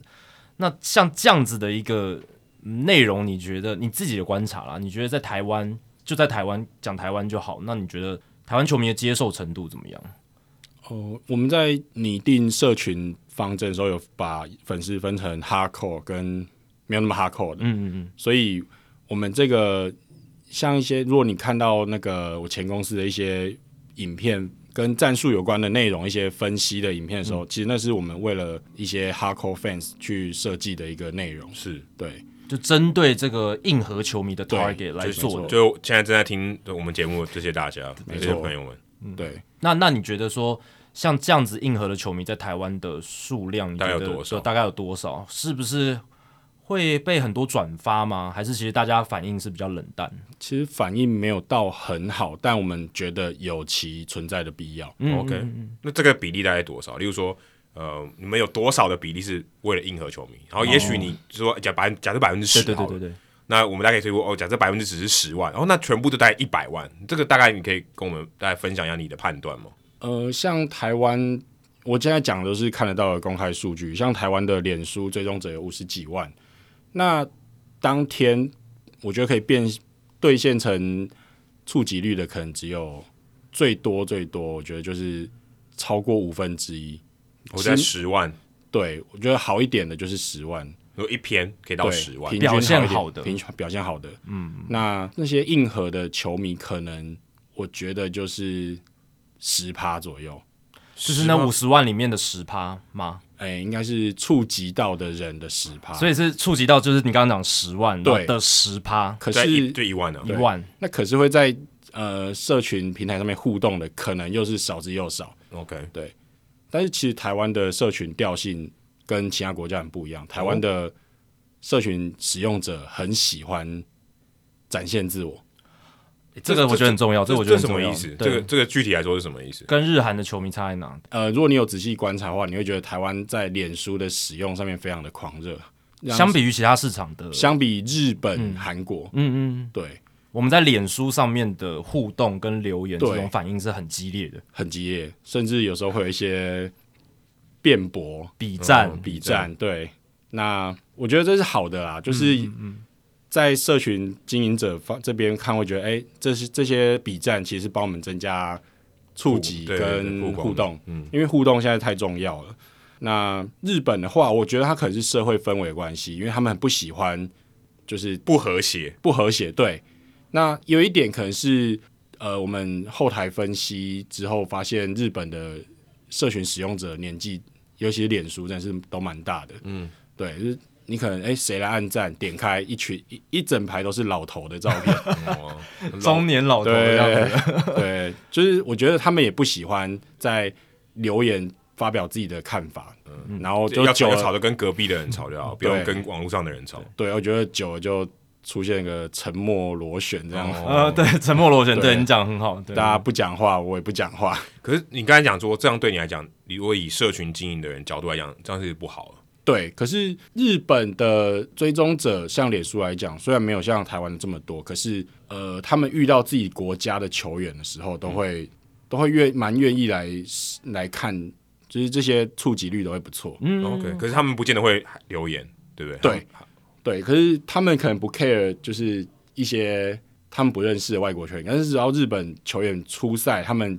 几乎都蛮捧场的。那台湾呢？台湾如果遇到台湾球员，如果张玉成打全垒打，跟其他的球员打全垒打，这差别很大吗？我跟他如果 Trout 打一次全垒打，他们这个表现跟像日本如果日本球员好表现，这差别是很大的嘛？张玉成当然是因为他是我们的本土球员，所以他的触及率或者是大家喜爱程度还是会比会比 Mike Trout 再高一点点，但没有很突出。OK。可是如果把大谷翔品放进来的话，大谷翔品就是 差好几个等级，就是。比张玉成再多不少，OK，对，因为他这是一个现象级的球员，对啊，我相信在美国应该也是啊，对，我说在美国，如果今天大谷翔品有关的内容贴文，应该都还是比其他的球星来来得高。像呃这几年大家都知道社群经营没有很容易，对，但大谷翔平真的是让所有国家的社群都有那个上升的趋势，都有受惠，而且。嗯其实我的前公司在经营这些社群平台的时候，几乎是不花钱买任何的 push 流量的东西，嗯，就让它自然的。除非他有想要特别的一些活动，真的是想要让大家知道，是是是是，不然通常九成八、九成九是没有在，都是自然流量。哦，那很那很赞哦，那很赞。对对，这样刚刚听下来，其实呃，撇除大股，大股是到哪里都很热门，但是感觉好像像你刚刚讲日本，他们可能对于自己。国家的球员在大联盟，可能那种反应是更激烈、更激烈的，更有兴趣。那这可能也体现出他们这种民族性的认同可能更强、更强一些，对不对，或者说他们也比较多吧？对对对，对，我们台湾相对起来在大联盟的表现相对人数是少很多，这是一个客观的事实。对对，也有可能真的是我们台湾绿美球员在大联盟成功的真的太少。嗯，对。那如果未来台湾绿美球员在大联盟成功的数量变多，也许也可以有这样的效应加成。对，你其实回想，如果王建民，不过王建民那个时候社群还没那么对，如果是这样的话，我觉得应该也是类似的情况，没错，应该是类似的情况，就是人数或是说表现上，大家有没有那么在乎？因为他如果表现好，大家可能哎，就算是一般的球迷，或者他没在看棒球球迷，他可能也会注意到，可能也被触及到。我觉得这个可能是一个可能时间点的差别吧，也有关系。然后还有就是刚才提到日本脸书相对来讲，哎，粉丝的互动率可能没那么高，或者是他们的他们的按赞人数比台湾的专业少。对对，这个这也蛮特别的，因为日本人的基数那么大，我觉得因为是不是因为日本人社群媒体也比较可能是在用 Twitter 好像比较多。对，呃，日本的主力还是在 Twitter 上面。嗯，是是是。对，Twitter 上面的话，不止触及率高，他们的互动还有转发都是主要在 Twitter。而且他们 Twitter 很很在意及时性，嗯嗯，对，所以我们呃在一些比较呃比较需要及时发布的东西，我们还是会先以 Twitter 为主。哦，哇，那我们每一个社群的调性都有一些都有做一些分别啊，就是像脸书的话，我们就是放，因为脸书它留言可以放图片一些互动的，我们就是脸书是尽量就拿来互动。那 IG 就是为了让你的版面好看，所以我们会把一些。比较适合放 IG 的美照，或是有设计过的图片，就是以 IG 为主。那 IG 影片就没有那么多，因为它不是一个适合看影片的平台。对，那 Twitter 就是一些即时的，比较像是如果有一些快讯或是什么很重要的即时需要发布的东西，我们会集中在 Twitter。嗯，对，那我们就做这样的分别。这样，那现在很流行的像短影片这一种，你们有什么样的发挥吗？哦、短影片，我们在日本有一个 TikTok 的账号、哦。那我觉得 TikTok 的演算法还抓不是很准，因为它有一个有时候会有一些你觉得看起来就不怎么样的短影音，但它会有可能会有一个几百万的爆炸的流量，嗯，忽然炸开来。对，大联盟的影片哦，对，蛮夸张的，在 TikTok 抖音上面炸开来，而且是日本账号，我们是用了日本的内容，嗯，对。那有些东西你会觉得，哎、欸，这个东西看起来不怎么样啊，但是 TikTok 的观众就很喜欢，很买单，对，很买单。所以我还在，我们那时候还在一直在抓 TikTok 到底喜欢什么，但还不是很确定。但 TikTok 的触及高与低，很大一个决定因素还是在于他们官方要不要 push 你这个内容，这可能有关系了。对对对对对，对。嗯那我也很好奇的就是这几年也很流行 IG 的一些互动的线动，对，像是什么问答啦，然后投票啦这种，你们有没有常常利用这样子的一个素材？有啊，我们除了当天的发文之外，还会有一个，就是我们每天都有一个几篇，可能会有二到六篇不等的现实动态在上面。嗯嗯。那我们还是会利用它的一些特性，像互动，然后。点一些呃 emoji 或者是投票的一些机制来跟粉丝互动，嗯，因为大联盟它其实我们的粉砖就是大联盟的粉砖其实是比较保守的，诶、欸，我们的小编没办法像呃其他商业的粉砖，像小编很有个性什么的，对对不太能那样子，不太能展现太多自己。换另外一种说法，就是面目比较模糊，对对对，比较没有个性，对对对不对？对，对，对，对，一来是。这样可以规避掉蛮多出出包的机会，的是的的可能，比较安全一点。对，二来真的是大联盟真的是比较保守，包括大联盟的粉砖也不会做这样的，比较少做这样的设定。对，真真的比较没有，比较没有那种什么个性的一些操作或者贴文，然后。展现出这个编辑者他可能独有的一些特色，好像比较没有这样，有点像就像新闻台嘛。对对对对，新闻台主播不太能有个性嘛。对对对，他不会有评论，对他他会有评论嘛，除非他主持政论节目，那另当别论。对对，他可以发新闻主播不一样。对对，但我还是蛮希望，就是因为这样才会有跟粉丝有更多的互动。但因为因为这这几年大家看到很多小编都出包什么的，哦，那我觉得这个是对这个是。因为我们涉及的东西不只是只有台湾本土，还有很多国际的东西，所以我们我觉得出包的几率更大一点。我觉得这样做是最安全的。是是是，这个完全可以理解。那像你刚才讲到出包，我很好奇，如果今天你们一般日常运作、日常的这种营运哦，不出包是不是一个很大的这个指标？还是说你们就哎，我们今天流量就是要多少？哎，我们今天每天的流量如果没有二十不行，就你可以不用这个确认我的数字。我说嗯，是以流量说，哎，我们今天不错，表现很好。我们今天留言很多，我们今天转分享很多，哪一个是你们比较看重的？就是说，诶，如果今天我们 It's a good day，对不对？我们下班了很开心，我、嗯、今天大家表现不错，哪一种是可以让你们大概可以评估你们的表现，你们的工作的产出是用哪一种？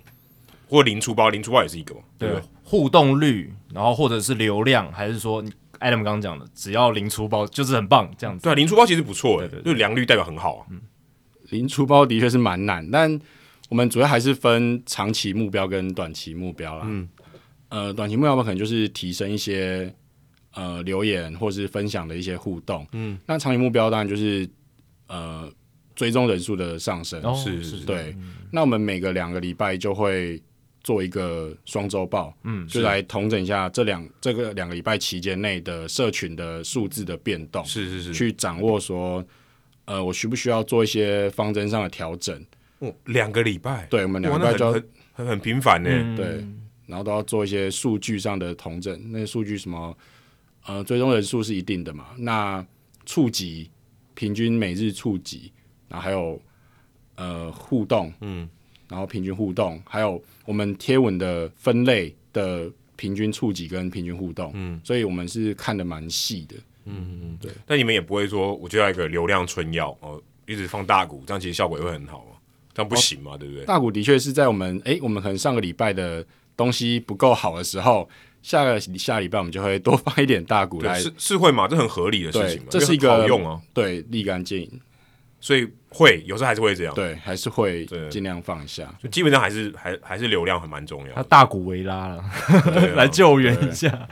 那大股真的是蛮有效的，它是一个很特殊的现象。它是台湾就不用讲了，嗯、日本不用讲，他在韩国、在中国的表现都是蛮出乎大家意料。在韩国甚至比他们自己的韩国球员还要金合成，可能比金合成还好。对，有时候真的是比金合成还好。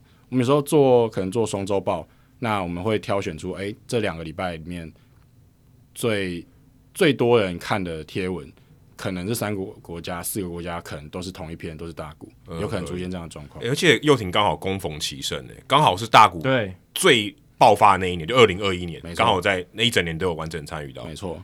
哦，所以真的你赚到了，你运气超好的，你看到你见证了这个文化现象，对，而且相对起来他就。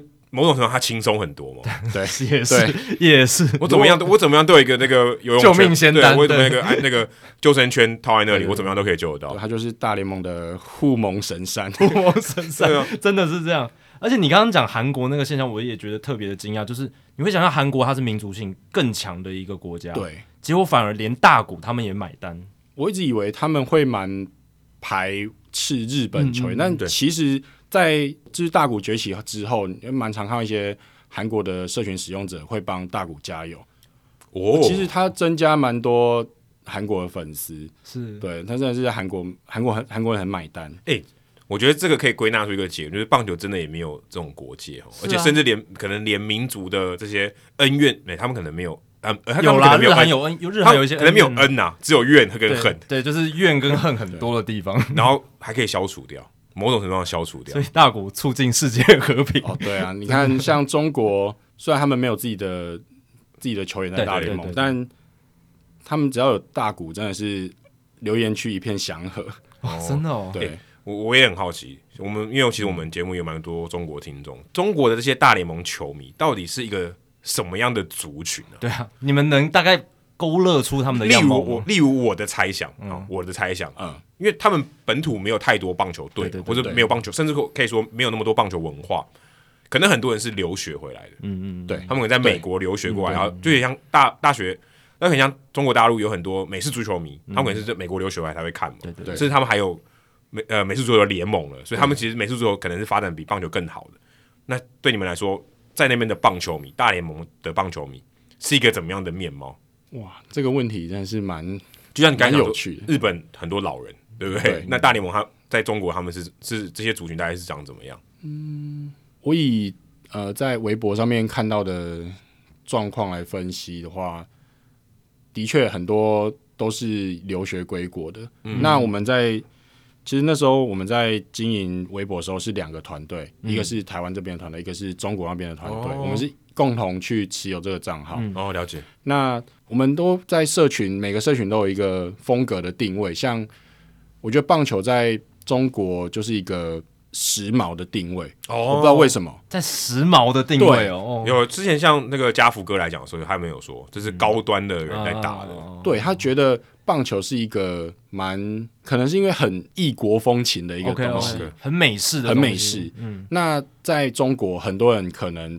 不知道 N Y 代表是洋基队，可是他就是戴着 N Y 的帽子，是、嗯、对。那对他来说，这个是一个流行，然后时髦的一个象征。嗯、那很多都真的是像 Adam 讲的，就是留学归国，然后可能在某个大学担任呃学弟妹的指导教练。那后来就慢慢这个大学的社团就慢慢成立起来。这样，其实大、哦、那个中国那边的大学棒球社团风气还蛮还蛮不错的。诶、欸，那那我很好奇，那可以我们可以这样说，例如说。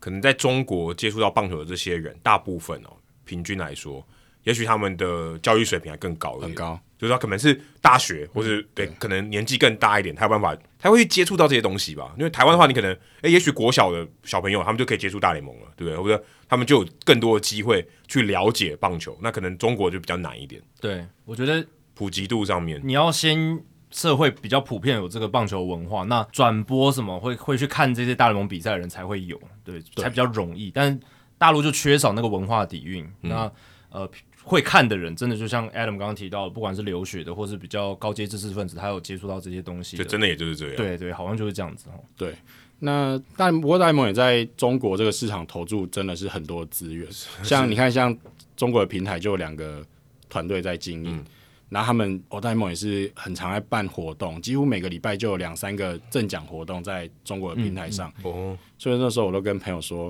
哎、欸，你们有中国有有有住址的人，赶快去参加抽奖，哦、因为那个太频繁，而且真的能常常抽到的很多，有时候都是那几个人，因为他们太常来参加抽奖。哦，他们也知道嘛，所以可能族群也没那么大，对，相对还是容易。然后我们每次在寄那些。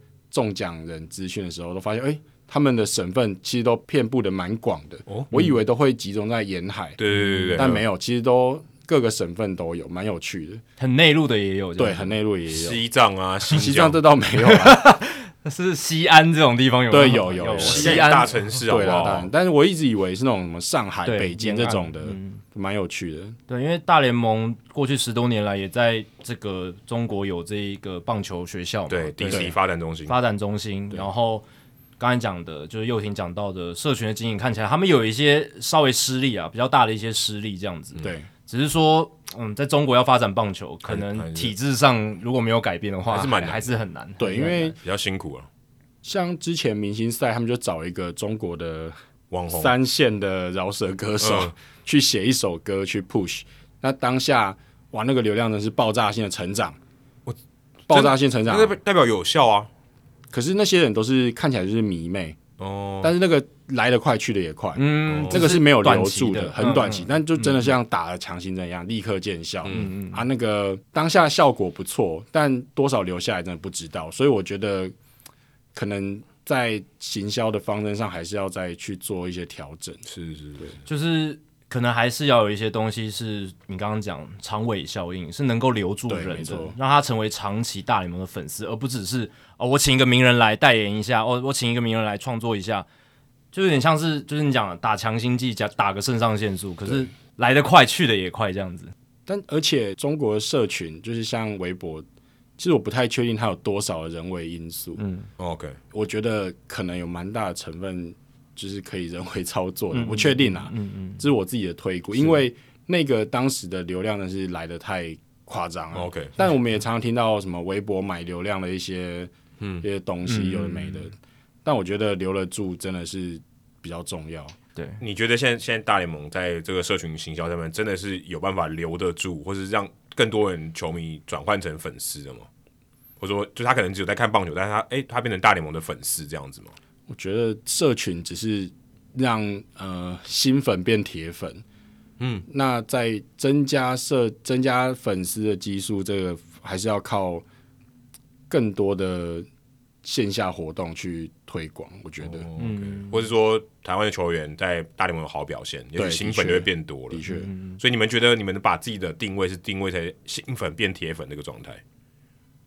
嗯，如果以你们现在刚刚这些，我觉得也蛮蛮符合的、啊，就培植他们的铁度这样子。对，我觉得是主要是把一个哎、嗯、关注度还留在这里那种嗯感觉。因为我觉得，如果你真的要培养新粉的话，可能真的要是你本身国家里面的棒球运动，然后整个风气越来越好，然后或者是就像刚刚 Adam 讲到，旅美球员在大联盟有好表现，我觉得还是棒球本质的部分。有好的一个现象的时候，他才能带动本来不是粉丝的人变成粉丝。还有就转播了，转播也很重要。如果你没有转播，你肯定没有新粉。对，但是说你转播多少，对很多很多场，你新粉也也许也不会增加很快。对，但你没有转播，你几乎很难有新粉。的确，对社群的角色可能就是辅助，然后就像刚刚佑廷分析的，可能真的就是让已经变成粉丝的人，我把他那个凝聚力巩固起来的这种感觉，这样子。那我们一直都很好奇，我们之前也有邀请过 Fox 体育台的这个 Allen 来聊过嘛？对，对，对，前 Fox 体育台的 Allen，、嗯、我们很好奇说，到底你觉得以你的推估，也许他只是每个人都有判断，你觉得大联盟在台湾到底有多少我们所谓的球迷？大联盟我不是棒球迷，我、哦、是大联盟球迷。就 OK，我知道天使队有 Mike Trout，、嗯、我知道大谷翔平就不算了。嗯嗯，我知道大都会有 Pete Alonso。嗯，也许这样啊，就这样，假如这这两个，然后 Alonso 可能更更难一点，对不对？你觉得像这样的人大概有多少人？对，给你一个参考嘛，就是说你刚刚你也讲到，脸书粉丝专在台湾大概五十几万，对，然后五分之一，你觉得可能是还会会出现，会出现，会出，就是会触及到，对对对对，大量触及。那当然，这五十几万会按脸书粉丝专赞的人，他也不是全体的会。就是会被接触到台湾的大联盟球迷嘛，有一些大联盟球迷他可能也不看脸书，对，他可能不看脸书。这一批人也是有，而且有很多看大联盟转播，其实都是比较中高年龄族群的。对，那你自己的想法，你觉得这个数量大概在台湾会是多少？嗯，大联盟的球迷的话，我觉得在二十万到三十万吧，二十万到三十万之间。哇，那我们其实我们节目不错呢。对，如果是这样子一个基数的话，对，如果是这样的话，对对对，二十万到三十万。对，可是如果在路上，呃。他家里面有一顶 LA 或是 New York Yankee 的帽子的人，可能有八十万，有可能，应该有，应该有，这个这个多很多。对，很多年轻人都有戴，八十万可能觉得还太太少。夜市很多有在卖的，只是那不是正版。所以二十万到三十万，那这就是台湾人口的百分之一嘛，对不对？百分之一，对对，百分之一，因为台湾大概两千三百万人。如果按照百分之一的角度来讲，蛮低的。一百个人才有一个人在关注大联盟，如果是真的这样讲。可以这样可以这样说吧，如果对可以啊可以啊，因为棒球迷一定多很多嘛，棒球绝对不是百分之一，但是以大联盟来讲，就是大概总人口的百分之一。就例如说，好，这个百分之一的人，我们用这样来定义好了，你大概知道哪几队是强队了，你大概知道，就像你看，如果你在关注 NBA，你大概知道谁表现大概 OK 嘛，对不对？几胜几败你记不得，但你至少知道哦，道奇队很强，然后美联中区可能是守护者蛮强的，然后你认得出来 Mike Trout 是谁，然后 Era 是谁，这样这样子的这种感觉，Era 可能还年纪还大一点，对。对，但球迷的话应该要知道他，我觉得可能要以年龄层来分诶，哦，我觉得目前三十五到四十五这个区间应该可能是最多 MLB 球迷的一个年纪区间，嗯，主要还是因为。王建民吧，我觉得那时候，OK，对王建民时期这一批族群，大概就是大学时期或是国高中刚出社会这一种，对对对。那他们以这一群来讲的话，他们当初跌入坑的这个几率是很高的。对，那现在我觉得比较少新粉，那还是主要是台湾很久没有一个稳定在大联盟出赛的一个球员了。嗯，对，像有一个现象级的，没错没错，很需要。这这可是这个很难哦。可是大大谷翔平的出现真的有帮助到这个现象，是是是。虽然他不是台湾人，对，可他这是跨国界的一个巨星，对，可能其他的那个星球也有人在看，嗯，可能还跨跨银河系，没错，搞不好有别人在看，搞不好有外外星人也在关注这样子。不过你刚才说到一个现象级，马上就要一个现象级的活动要来了，经典赛，对对对，经典赛马上在台湾绝对是现象级。我现在我觉得每天我都要看到经典赛的新闻诶，这很少见。因为它也是跟大联盟相关嘛，对，我很少看到一般的新闻台天天在报大联盟相关的东西，嗯，而且现在还不是赛季，这个真的是非常非常少见。即便是大谷翔平，也没有一般新闻台天天在报的，嗯，但是经典赛天天都在报。最近经典赛发生的那个风波，我觉得问对人了，我们找他来真的是问对人了。对，我如果有人没有注意的，没有 follow 到的话，呃，大联盟发了一个这个 WBC 的官方发了一个图。呃，四个组嘛，A 组、B 组、C 组、D 组。A 组独漏中华队好，其他 B、C、D 组其他的队伍十五队也都有在上面，独漏中华队。这件事我第一眼看到的时候，我记得我在这个早上起来上厕所，我整个气炸了，嗯，肚子也痛了。我我当下的判断啊，就是可能疏忽了，我的看法是疏忽了，就是没有没有注意到漏了一个人。可我去看，诶，其他队也都有，诶，嗯，对。如果说今天哦，我们找不到英国队球员的图，哦，没有，哦，我们没有中国队球员的图，哦，好，没有，没关系。诶，不对啊，中华队你也漏了，哦。没有，我发现只有漏了中华队，所以这太不寻常。以你的角度，你觉得这个独漏的机会，或是人为疏忽的机会是很大的吗？我觉得大联盟出这个包蛮匪夷所思的，因为因为他人选要放谁，这个东西都其实都会有一个很严密的审核，然后一个蛮漫长的人选。去挑选这样，对，就放谁放 Moncada 比较好，放 s u s p e d e s 比较好，还是放 Louis Robert 比较好？对，但真的为什么会发生这个状况，我真的是不是很清楚。嗯，像我知道的前同事，他们都已经有一些呃口袋名单要放谁了，嗯嗯，结果他们都在等那个 WBC 的官方社群在发图，结果他们一发之后发现，哎、欸，他们没有放中华队。那为什么他们自己，反 正他们每天都在烦恼说，哎、欸，中华队要放谁？结果，嗯，MLB 那边居然直接跳过没有放，嗯、所以他们也蛮觉得蛮匪夷所思的。那我觉得为什么会发生这样的状况，我真的是也没办法无从推估哎、欸，因为因为你一开始提到说，其实，在台湾这边，这个你们的单位其实也会去做一些顾问建议的工工作，那。这个其实就是一个大联盟美国那边他们需要你们像这样子协助建议的时刻。中华队挑谁比较好？对啊，中华队挑谁比较好嘛？他每个地区都问一下嘛，这也没有很难，老师这样。而且我觉得这非常非常合理，他应该要问，而且这是最基本的东西。我猜这个就是独立分开作业，嗯、他们可能没有真的一起讨论说放谁是最适合的。他们自行就是美国，我认为有可能自己这样，我觉得可能有可能是这样，就自己决定下去做了。对，可，可是像你们。平常在 po 这些图，你们每天都要 po 图嘛？对，这个已经变成一个习惯动作，每天都跟刷牙吃饭一样的。你们都还是会有一个，哎、欸，这东西对不对？稍微审一下嘛，大家看一下。我记得最近那个 Topps 他们有出球员卡，他们那个什么 Ty France 的卡，嗯、他放了 Luis Torrens 的卡，嗯、就没有人检查嘛？就哎、欸，图放错了，像这个你们一定都会检查嘛，对不对？谁达成记录，你不能放错人嘛？名字不能不能像那个赛扬奖拼错嘛？这种东西应该都会有人去做这最后一道把关，校对。对啊，那时候在前公司作业的时候，就是我们都会有给两个人再检查过，看有没有放错。虽然还是有时候会有漏网之鱼，是是，但我们其实如果不小心 po 出去，第一时间都是先撤下来。对对对对，但大鹏那个我就不知道为什么拖了这么久，他也可能是因为他是 A 组。OK，, okay. 如果你突然撤掉，那个顺序会变得很奇怪。可最后他还是撤掉，对对对，他最后还是撤掉，因为你不能不补救这件事。对，那是可是那是在补救之后的事。但他如果是我之前的话，就是可能发现有错的话，就会先先撤了，第一时间就先撤了，对，先不管三七二十一，先撤就对。对其实这样也比较对啊，因为你出了一个这么大的错，你一定要先危机处理，应该是先先收回来，先删掉，或者说不要让大家留言。对对对对对对。不过我在想，因为它涉及到就是跨国议题，我想他可能内部也还在。想说到底怎么处理是最合适的？因为其实大联盟他们是一个在社群上真的是蛮严谨的一个单位。像之前我在任职期间有遇到那个 B.O.M 事件，哦，就是黑人民权运动。对对对，对，那时候我们就有呃不发文，一天不发文去，因为我们那时候大联盟那也好像发生的时候，大联盟好像也是有一阵子不发文。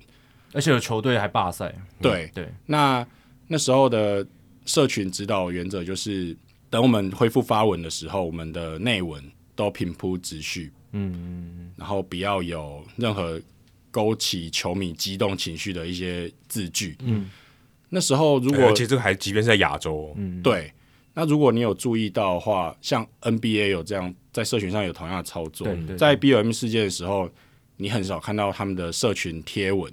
句尾是惊叹号，嗯嗯嗯，就比较平铺直叙，对，不会去要挑什么。没错，那我觉得他是他们在社群上处理一些情绪蛮细腻的一个表现。嗯嗯嗯。那我们在那时候，呃，我任职前还遇到安倍晋三被枪杀的事件，那我们那时候日本的社群也是跟日本的那些合作伙伴讨论之后，决定也是当天不发文。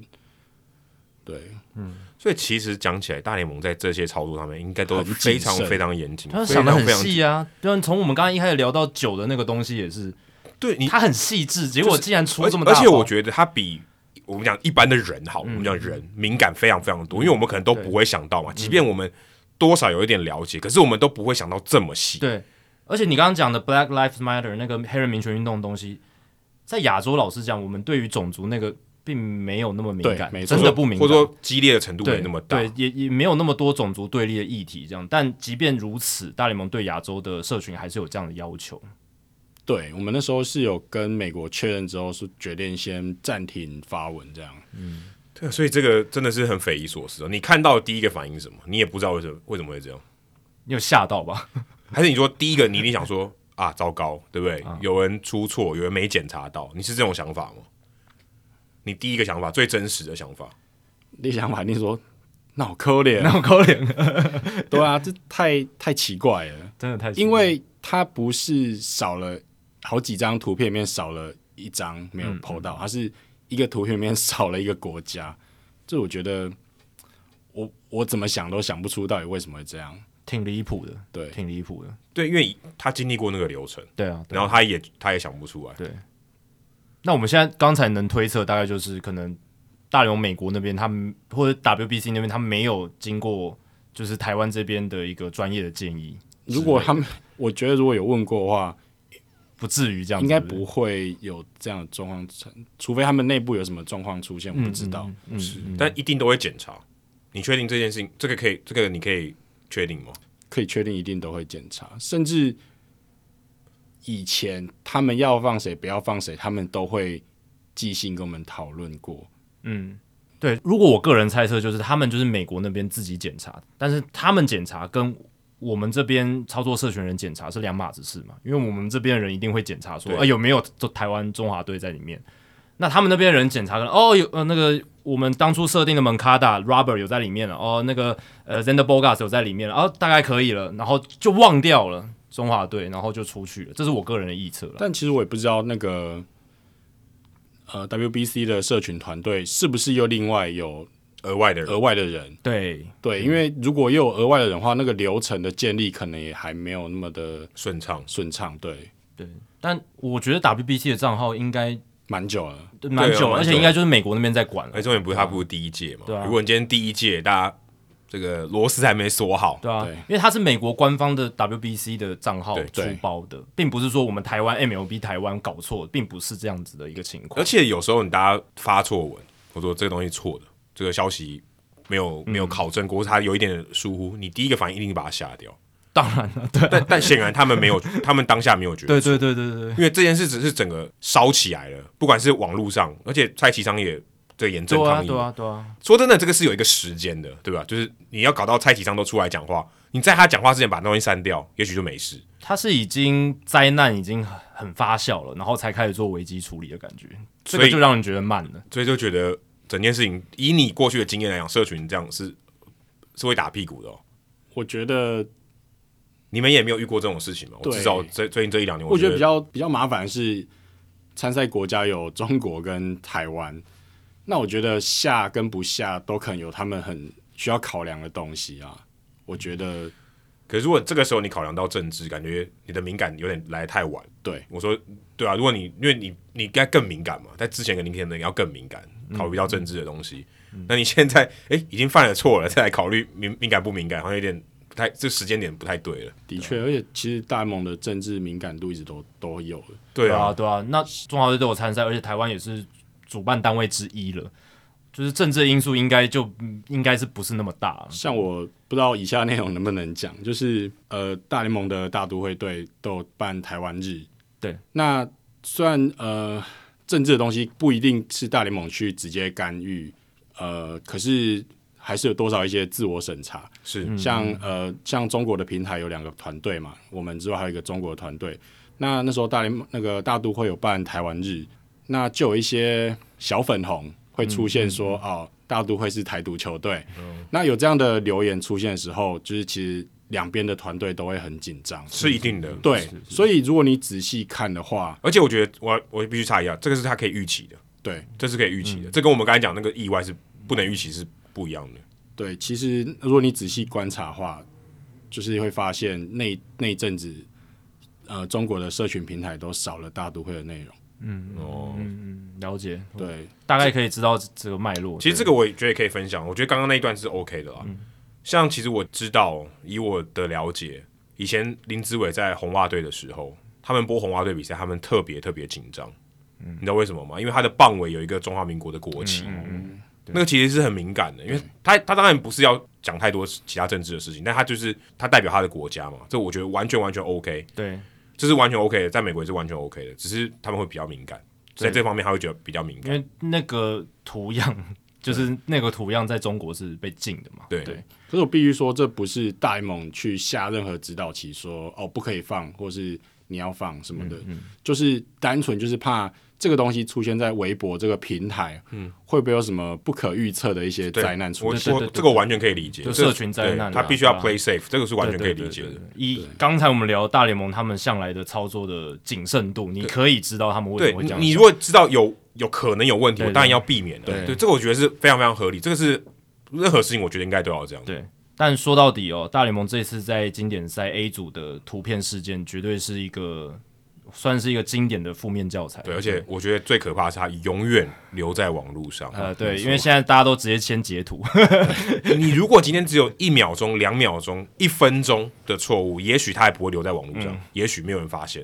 对，它现在是永远的留在网络上，我觉得这是最可怕的。对啊，现在犯错几分钟都会有网友截图了，你你拖到一天，那那那那就没救了。对啊，有我们我们节目也会讲错嘛。对啊，可是。我觉得不太一样，就是我们即便留在那边，但那个影响性没那么大。对，毕竟我们是大联盟啊，对，我们不是全世界最大的几个职业联盟之一，职业运动联盟之一，我们只是一个小节目。哦，没有，哦，对，我说我们节目，对对对对对，是没有那么严重。对对，没有我觉得它严重性还是建立在于，你怎么可以连参赛者 都漏掉？对啊，对啊，对啊，这个是很荒谬的事情啊。对对，这个真的蛮荒谬。那其实我也蛮好奇的，就是过去。呃，有一段时间，其实大联盟在台湾是有合作单位，然后有做官网这件事情。对，不知道大家还记不记得？台湾大哥大。对，我们的听众威如他以前在那边做。对我，我也有帮那个官网的影音做一些贡献，这样子有做过短暂时间的编辑，那是大概十年前的事情了吧？哎、欸，差不多，差不多，差不多，差不多，二零一三一四年的时候。对对对对对，而且那个时候台湾的官网是还有在大联盟官网右上角，然后就是不同国家的页面，它应该是写繁体中文。对对对对，就是写说呃像 Espanol，然后有繁体中文。啊，我有印象。没错没错，那现在已经很久没有了嘛？对不对？对，那 NBA 最近也刚离开。对，NBA 本来是跟 UDN 合作，对，所以 NBA 当时也是你只要官网，然后上面就有繁体中文，你可以点进去就就连到台湾的 NBA 官网。哎，我记得有时候你点那个 NBA 的粉丝团，你点他的新闻还会到到 UDN。对，是啊是啊，那超那超烦人的，因为我有没有看英文的新闻，就哎他把我导到中文官网。其实你在台湾之前啊，还有配合的时候，你打 NBA.com，他会直接连到台湾的 NBA 官网这样，但现在已经不一样，但是。大联盟这边是已经官网好久，消消失好久了。那你觉得，又挺自己的想法，你觉得为什么后来都没有这样子的单位出现，或者是再也没有相关的合作？呃，据我了解，MLB 的中文官网好像就是，诶、欸，我的前公司有处理这一块。嗯嗯嗯、那我觉得它会消失，主要可能还是因为。呃，说真的，如果我要去看 MLB 的东西，我可能就直接去它的英文官网了。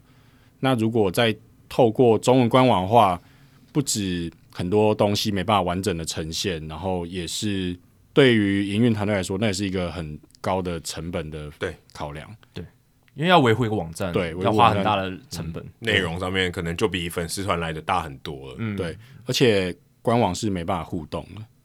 嗯，对，呃，对，也这样讲也是，嗯，对，它是比较单向的啦，对，它是一个单向。那如果要单向的东西，我就直接去看媒体的报道，或者是去 MLB 的官网看就好了。可是 MLB 官网有一个最大最大的障碍，就是它是英文的，这对于推广来讲是非常非常不利的。对，我们节目之所以可以活到现在，一方面是我们是因为讲中文，对，如果大家都听得懂英文，他们会听别的节目就好了。嗯，因为英文的节目太多了。我提供大家一个我个人的观察了，就是。我本人的父亲，我爸爸他也是棒球迷，然后呢，他也喜欢看一些大联盟的东西。他是自己有能力可以上大联盟英文官网，然后看那些 highlight 影片的。对，就像刚刚又又廷分析的，就是你如果用一个台湾官网，内容又不是那么齐全，那其实如果真的想看那些 highlight 人，他直接上原文官网就好。那连连我一个六十几岁的 老父亲都可以做到这件事，他英文也不是那么厉害。可是我觉得比较可惜的是，大联盟官网它除了 highlight 以外，它有很多很丰富的内容，它它它都还是原文。那台湾使用者就还是只能接触到 highlight，然后只能点 highlight，那就我是觉得有 highlight 是没有语言隔阂，对，比如没有语言隔阂，甚至我我爸他看得懂那个就是 logo 什么，他就自己点得出来，对。对啊，所以我是觉得，如果有个中文官网，它当然可以让怎么讲，这大联盟文化推广可能再更给力一点。就像我们的节目，我们只是其中一个。对，如果今天有二十个跟我们一样的节目，它推广力道就很大。没错。但就像刚才又廷分析，我也是这样一想，就会觉得说，对了，那个成本效益好像真的没有那么大，这样子。对，可是像刚才你我们一开始有提到翻译影片嘛，影片还基、嗯、基本上还是大联盟 MLB Network 他们做的一些分析的影片，它可能图表都还是英文的，对吧？大部分图表都是英文，对，也没有翻译成中文，没有。像有些电影我看到还有那种什么手机的讯息，对，还翻成中文，那很厉害哦，对，但那很细哦，对，那很细。但大联盟肯定那个影片是没有这样做的。可是你也会希望有台湾观点的大联盟节目嘛？对吧？就是说，哎，今天我们讲的，我相信日本有，对不对？日本一定有用日文或者日本人他讲大联盟的事情的原创的内容。可是很明显，台湾没有这样的内容，我觉得很可惜。至少在官方的频道上面，官方授权的，对，对是我觉得蛮可惜的。嗯、就是如果今天，哎。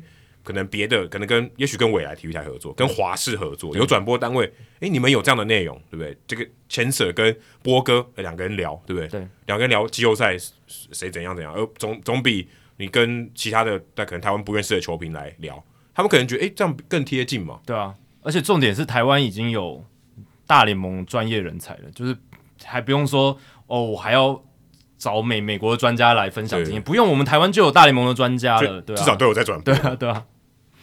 对，你你觉得这个内容对你们在做这些社群的操作，有些原生原创的内容，特别是中文的内容，就对你们来讲，你们的取舍是什么？就但有成本的考量没有错。取舍，我觉得会想要看这种内容，真的就是很硬核的粉丝。嗯，那可能他还是要取一个平衡点，就是说，哎，我们要兼顾一些 K 九一点的粉丝跟一些哈扣粉丝，嗯、我们要怎么取一个平平衡点？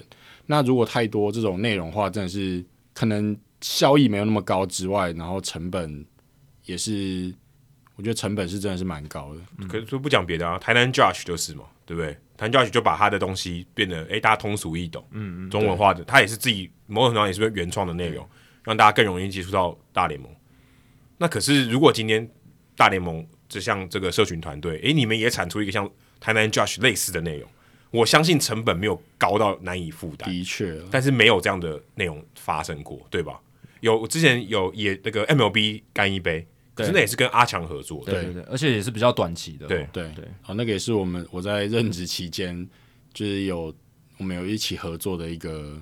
一个 case，嗯，对，可是那个很明显不是要把新粉变铁粉，的确不是，那好像是吸引新粉，想要真的是想要吸引新粉，想要让他变大联盟球迷的做法。可是那个那个合作也是内容，我们也是省了又省，就是有很多能讲，哪些不能讲，我们都已经先事先先挑选过。是是是，那我觉得如果要做及时一点的节目的话，可能是一个蛮大的一个制作。对，就需要大联盟更多的信任。嗯，是是，所以你觉得这个还不够？这个这个还不够，这个程度还没到。也有可能，但日本日本有类似的官方合作媒体做这样的，可能没有，可能就是他们自己的体育节目，主要是他们自己的体育节目。印象中也是这样比较多，可他们自己就可以做起来了。台湾现在是没有，所以大联盟如果可以做，不是更好？当然，那个观众基数还是有差。是，哎，不会啊，你刚刚讲。台湾的粉丝团人数还比日本多哎，对不对？嗯、但如果看 Twitter 的话，可能不一样。Twitter 可能不一样。对对。但我刚才听下来，我自己的想法是，如果台湾真的大联盟要官方授权，然后做类似像 MLB Network 类似那种分析的东西，如果官方授权这四个字挂上去，就会变成他的那个他会想要用一个缰绳把你控制住，一个框一个框架，对，一个框架，就像刚刚佑廷一直讲，就是因为我们刚刚一直聊下来，就是大联盟审核其实蛮谨慎的嘛，对 对，所以他如果这个缰绳他觉得太远了，他没办法拴得很紧，那他可能就在如果说。我在台湾这个市场，我想要给予一些单位一些官方授权的一个标志，然后做媒体、做影音，他就会有很多顾顾虑，然后就很难真的去实际的执行。对，那如果你真的要实际执行，哇，那成本就会很高，因为你有很多沟通的成本嘛。的确，对对，沟通成本可能比金钱成本还更更难找到了。就是你要花的时间，你根本就没那么多时间。每次。哦，你要修这个，然后就再来回一次。你要修哪个，再来回一次。可是我觉得公共成本也建立在他刚才讲的，就是信任上。没错、啊，如果今天我很信任你，我沟通成本可以降得很低，相对低很多。大联盟超信任 MLB Network，都他们自己自己家的，他们就完全可以运 运作。MLB Network 他不会说，请问大联盟官方，我等一下可不可以讲这个？应该就是官方，他们就代表官方。哎、欸，我这我有点不太认同。不，他是官方的媒体，但是他们不是官方说想讲什么，他们都知道。对对对，他们并不是说。我代表 Rob Manfred 啦，但是他他他是在这个大联盟的雨伞底下的。对啊，就是说今天一个即时新闻下来，马上哦，刚刚发生的，嗯、他们的主播马上就可以讲他想讲的了，对对不对？他不会说，当然他有个规，他自己的一个规范没有错，嗯嗯，可他不会请示说，哎，这个可不可以讲，对不对？嗯嗯对啊，如果今天说啊，他发现有一个家暴案件，马上就出来了，请问主席，我能不能报这个家暴案件？他不会这样嘛，对不对？对不会，他马上就讲出，他认为是什么就是什么，事实是什么就，或者消息的来源是什么，他就讲什么。对，我觉得这个还是有一定的信任关系。他就说：“哎、欸，我可以让你及时的有一些反应。如果今天每一个都要哦都要审查过，要不要过关，要盖章，那那真的这也做不下去，对吧、啊？就是太多的挚爱难行的部分，对啊。但 MLB Network 就是主要就是他们信任度高啦，在大联盟官方的眼里，他们信任度高，然后也做那么久，而且其实也是他们积极要栽培的一个媒体。可是你看未来体育台，就是 Jackie 现在这个，他他不方便讲，我帮他讲。”他们跟 NBA 合作关系就很紧密嘛，你看得到一天有多少是 NBA 的内容？对，同样道理，大联盟也不应该是这种比例嘛，对吧？我我的意思说，这些内容，你看他们有播很多 highlight，一天的 highlight 很多啊，它的影响力，它的这个曝光度是高很多很多的。大联盟其实我觉得这方面绝对也是可以做的嘛，也不是说做不到的。官方的这些宣传或什么的，我觉得，但我觉得力道上，作为一个大联盟球迷，看到 NBA 球迷，我每天，但但大家现在也可以看，也可以看网络了。但至少电视上他都看得到，哦、这其实还感觉蛮不错的。嗯，对我我的感觉是这样。对，但我是觉得啦，NBA 的东西哦，在台湾的不管是受关注的程度、收视率什么的表现都还是比较好。老实讲，真的是这样。嗯、所以，呃，即便其实呃，如果有在转播大联盟期间，转播单位是一定可以得到一些素材的授权的，只是你要放多少在你的频道上面，这个就会有它收视率的考量，这样子。对啊，然后讲到这个，其实也要借用到佑廷，他过去有担任过 Now News 体育记者，所以对于台湾体育媒体的观察，不只是从大联盟社群小编或者社群制作人这个角度而已，还有就是真的是从体育记者的角度也，也接触过。那当然，你在 Now News 期间，你 cover 的新闻当然不只是大联盟嘛，就是各式各样，包含 NBA。那我会觉得说，你自己在过往记者经验的时候。大联盟的新闻在台湾的市场的表现，是不是就是真的差中职，或者是差 NBA，真的差蛮多？你要应该要把可能连台篮都算进去。对，台篮台台湾篮球哦，那时候在呃网络媒体的时候，除了主跑棒球，但其实当天早上都要先翻译国外的外电。嗯，那在翻译外电的过程，就是会蛮明显的感觉到 MLB 外电跟 NBA 外电的。点阅率的差距，那有时候是数十倍的在在跑，不是一两倍，是数十倍，数十倍，有时候数十倍，就可能一篇 NBA 的新闻可能两三万，但是大联盟的可能一一两千这样子。可是我觉得这样比也不是很公平，因为 NBA 球员的个性都很鲜明，所以呃，他们的知名度或是被认出来的几率是很高的。那可能一个球员放在标题。跟 MLB 球员放在标题，那个力道就差很多。即便他们做一样的事情，对，一样破了很很可怕的记录。比如说，呃，可能买宵夜漏了一根热狗，然后就这变成新闻。大联盟的消息跟这个 NBA 的球员的消息可能就不一样，就不同的人名、不同的效果，同样的一件事情。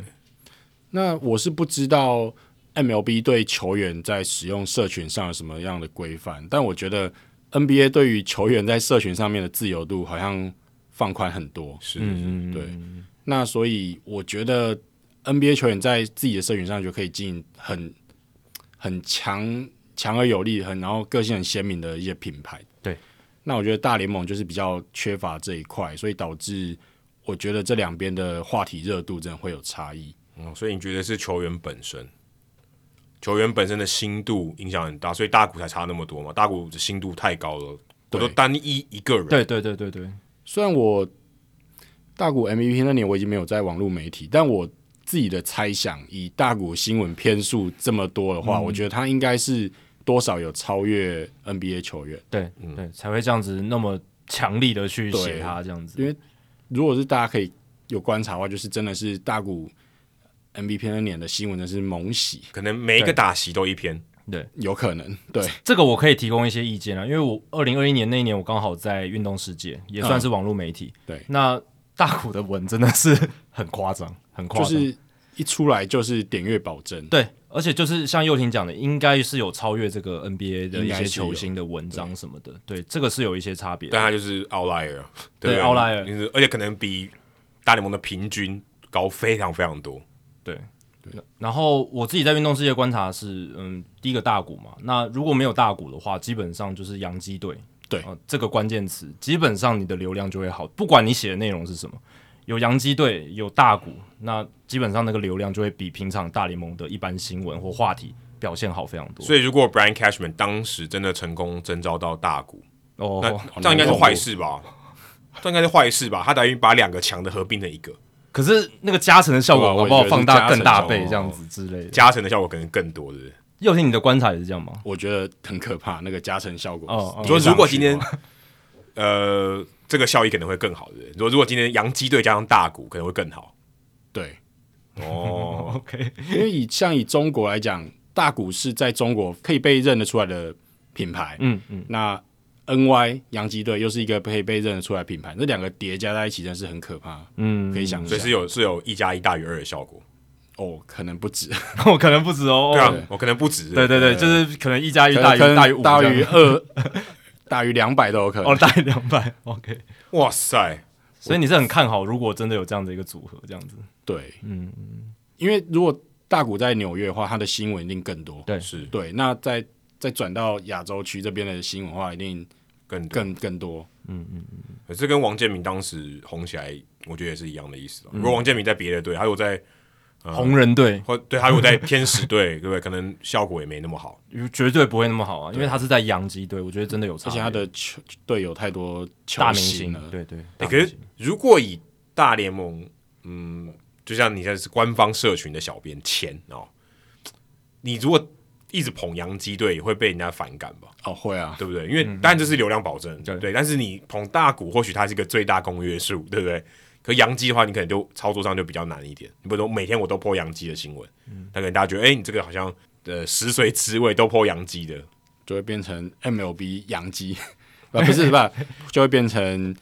洋基对台湾的的官方粉丝页的感感觉，因为电视台有人会这样抱怨嘛？会啊会啊，电视台当然这是相对起来收视率是比较好的，对对。那同样道理，网络流量也会比较好。可是毕竟他们是做一个官方的这个账号，他一定要稍微平衡一点。有啊，我们那时候多少还是会检讨一下，哎，最近是不是天使队的东西放太多了？要不要做一点平衡？哦但我们每天的贴文量还是有限，不可能三十队都有都有。哎，那你们会记录说，哎，红人队好久没出现了，要放一下红人队，会这样吗？不太会。但如果红人队像 Vato 有好的表现的话，还是会放一下。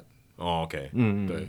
但你会特别关注说，哎，红人队这个新闻量有点少，我们多放一点 Vato，并 不会，不会，不会。因为即便是呃官方的粉丝页、官方的这些社群，它就是刚才佑廷有分有分享的嘛，就是还是有一定的流量的目标要去达成，然后新增的粉丝要达成，所以。还是有这样考量哦，所以就是话题人物、热门球队还是会稍微偏重一点。没错。那在一般的网络媒体的话呢，当然更是流量挂帅嘛。没错。所以势必就是会更朝这边去报道，就是更朝热门的球员、球队去报道。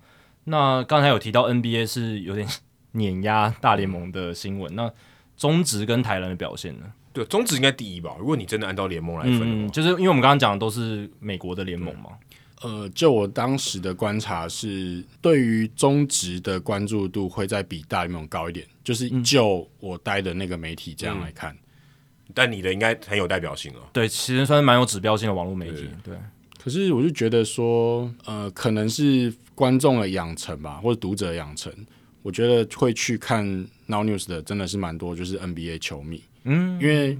呃，我们那时候的外电呢是写蛮多的，NBA，、哦、因为 NBA 的流量好嘛，就会写蛮多 NBA 的。嗯嗯。那大联盟的不好的话，我们就会尽量少写。是是，是。那久了之后，就会养成说，哎、欸，大家都知道来这边就是看 NBA 居多。哦，OK，这有点像是。电视台也是嘛，你就是养成一个常态性节目的话，那大家会预期说，哦，你这边都是播 NBA 的，哦，你那边是播足球的。欸、我我我是完全没有这种感觉。但但其实很多观众都是这样子，他就说，我说，特别是网络媒体啦，对电视台可能我觉得有。对我刚刚讲的现象就是电视台特别明显，啊，就是说他虽然未来我们有播篮球以外的很多运动，可是很可能在一般主流观众心里，他就想说我要看篮球就会转到未来。对对，那。网络媒体确实这样的性质比较少，但是刚才佑廷分享，可能 Now News 这边在 NBA 的经营真的比较着力点比较重，所以也就是说 NBA 的流量可能比中职还要高。对，嗯，有可能，嗯，有时候比中职。所以第一名 NBA，第二名中职，中职，第三名大联盟嘛，还是台湾篮球？可能是，哎、欸，等一下，我重新排名一下，第一名可能是 NBA，嗯，第二名可是戴资颖。哦、个人哦，真是只讲个人，不是联盟，就戴资颖羽球相关的消息。对，然后再来才是下面。对，哇哦，那台篮也也是比大联盟好。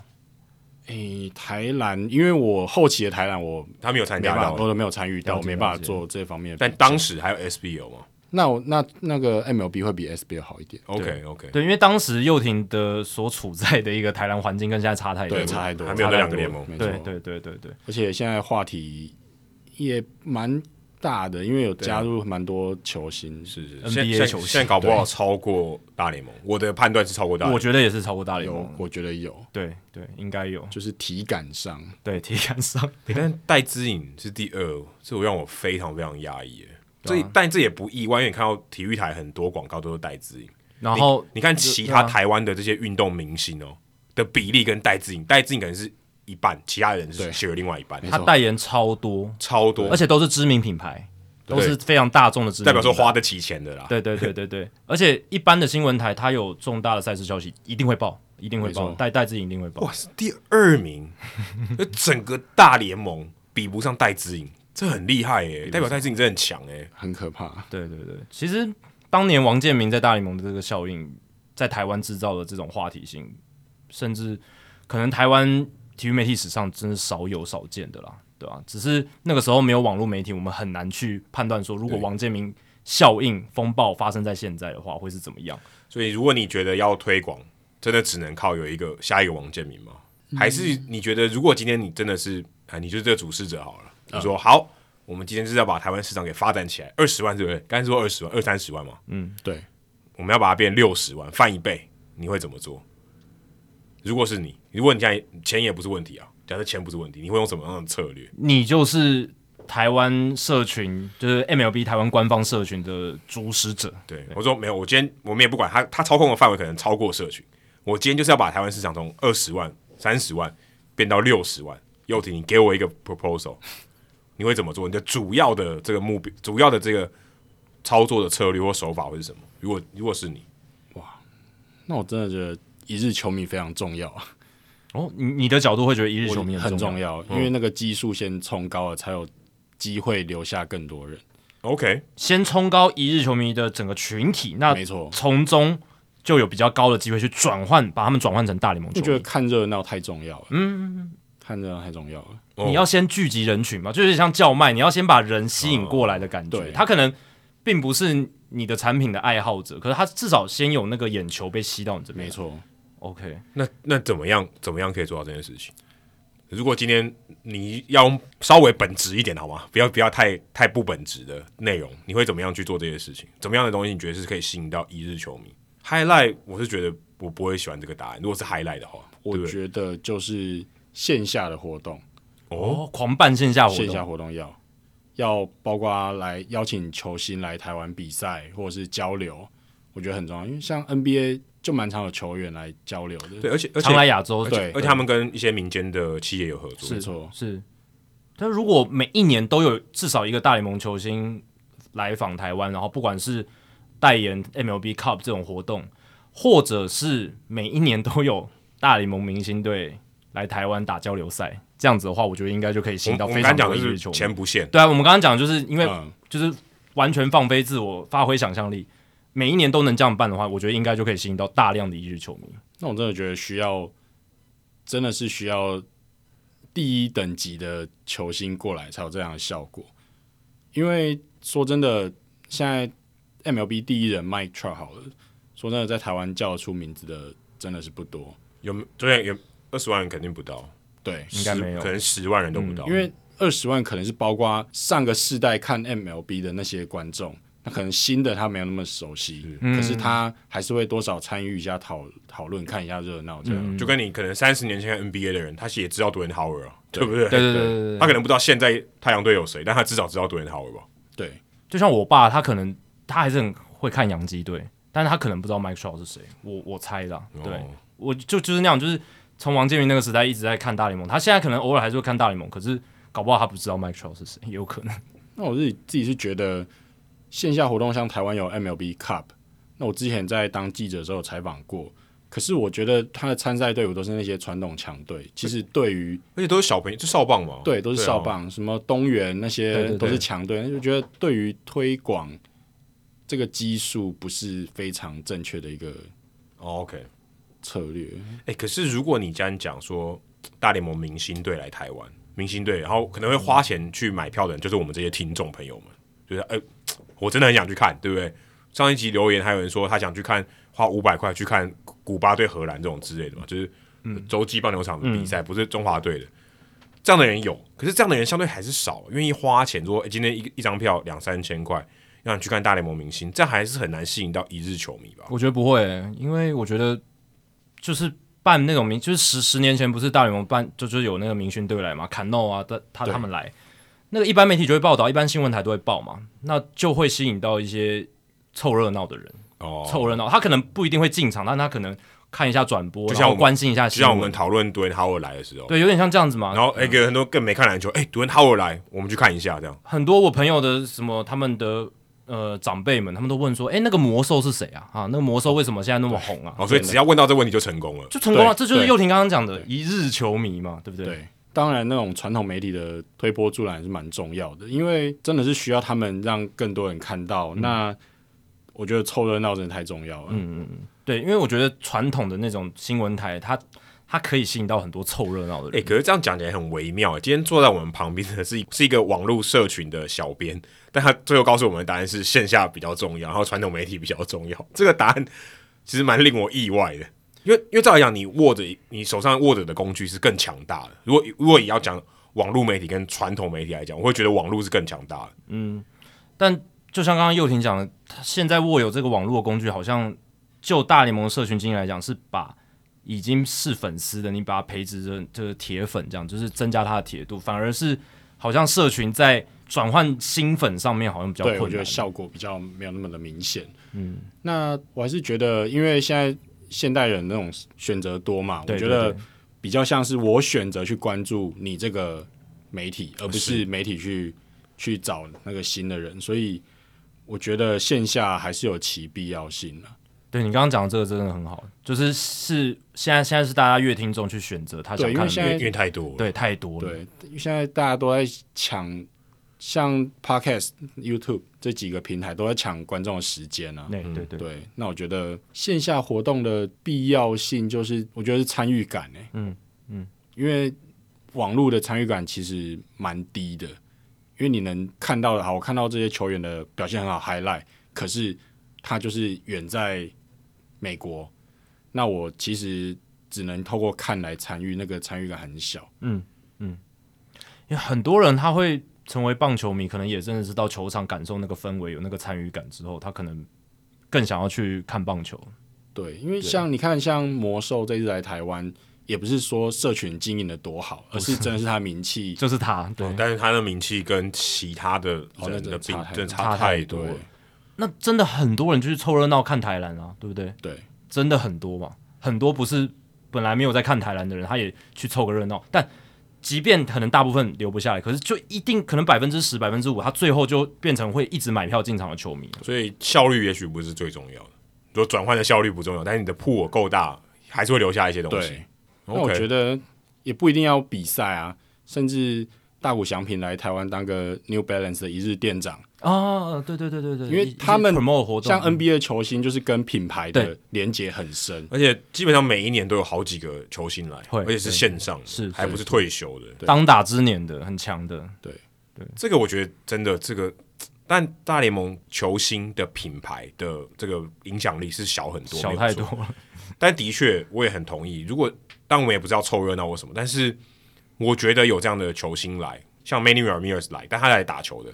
但是如果你来做一些宣传活动，如果大联盟有在 push 这件事情的话，我觉得也会蛮有帮助的。或许真的有一些一般的传统媒体他会来关注，嗯，让更多人有好奇心去做这件事情。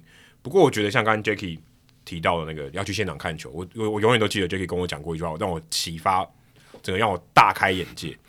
他说：“你去看一场比赛。”你去看 Metro 好了，你看天使队的比赛，也许现在大谷翔平另当别人，加大谷翔平不存在。嗯、你要觉得 Mike Trout 很强，你看那场比赛，你可能感觉不到，感受不到。但是你看 LeBron James，你一看，你十个人都不认识，你一定知道，哇，那个很厉害，你一看就知道，对不对？第一场就知道了。对，你看一场，看个二十分钟，你就知道，知道、哦、这个人特别不一样。就你看，我看，假如我们去看 UBA，我一个都不认识，我一看也知道哪个比较强。对，这就是棒球它的劣势啊！即便是你最强的大明星，甚至不用说 Mike Trout 大谷好了，他。还二刀了，但他那天就是状况不好，就是二零二一年他不是对洋基一场整个打被被打烂了，然后也打不好。那你会觉得，如果你是你真的完全不懂棒球，你第一次看棒球，你会觉得嗯，大家在觉得他厉害什么？对，嗯，完全没有被惊艳到，或者说你也对不会说啊，这个哇，这是球星，原来球星这么强，对对，但篮球就不一样，也许你就知早就知道大谷说哦，也不会就这样，对不对？但篮球比较少，除非他轮休，那就没办法了，因为你完全看不到。可是我觉得。这个也是真的，就像棒球推广的一个很大的劣势，对，嗯。可是它本质也是这样，我觉得它这是它的劣势，也是它的优势。它优势是它是一个很长期的，对不对？嗯、我觉得我就是喜欢慢慢看，对不对？少一个打席不重要，我一整季表现好比较重要啊，对不对？对，一场比赛对我来讲算什么？嗯，对，我一场比赛表现不好没关系。又婷，你会觉得棒球迷他成为棒球迷之后，他对这个运动始终比较长，还是篮球迷喜欢这个运动之后？他放弃这个运动的几率比较高，因为照 Adam 刚才那个讲法的话，就是如果你变成棒球迷了，按照棒球这个运动性质，就是你会成为铁粉，可能一辈子，然后就是很或者很长一段时间。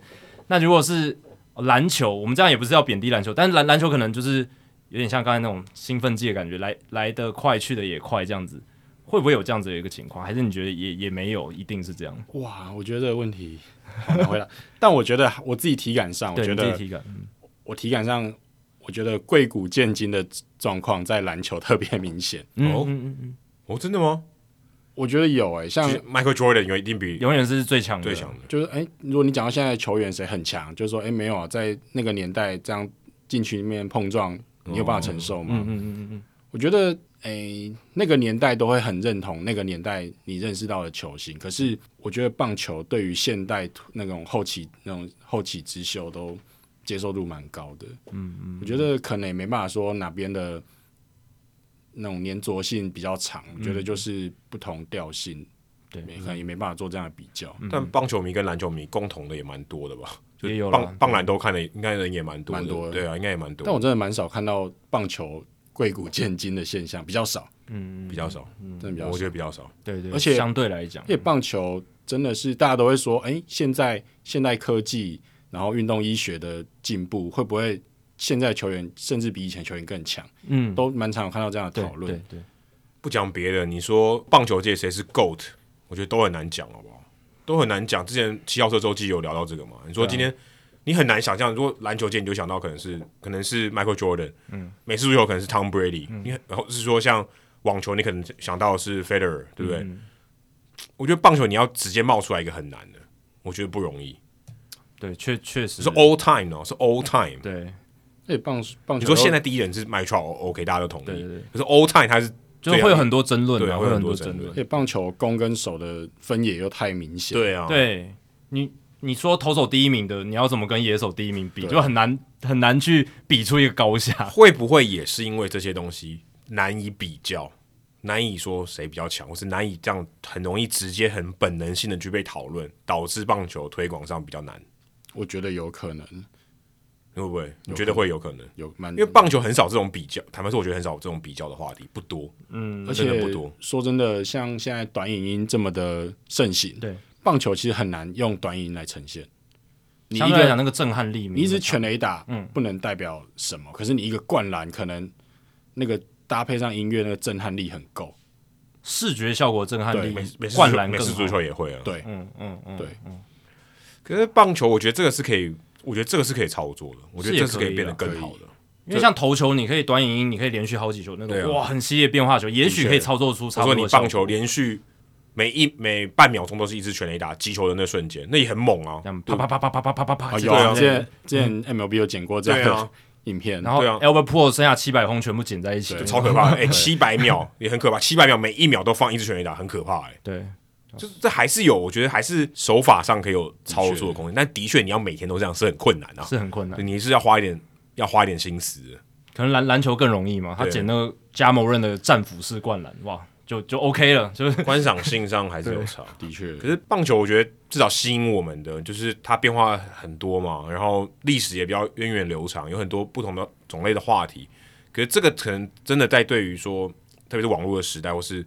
这些资讯比较破碎的时代，你要在很短的时间内给大家知道一个很有趣的东西，我觉得是很难的。这也是为什么我们 Podcast 越做越长嘛。对啊，对对对，真的很长。如果今天我只我我我只要讲五分钟，我就觉得让你觉得这个事情很有趣，那我其实我蛮厉害的。是，但我没办法嘛，所以我们才做那么长。呃，我们也希望就是多角化，然后多面向去讨论一个事情，而不是单方向哦一下就下结论这样子。对对，这个我觉得也是有趣的地方。对对对对对，这也是棒球真的。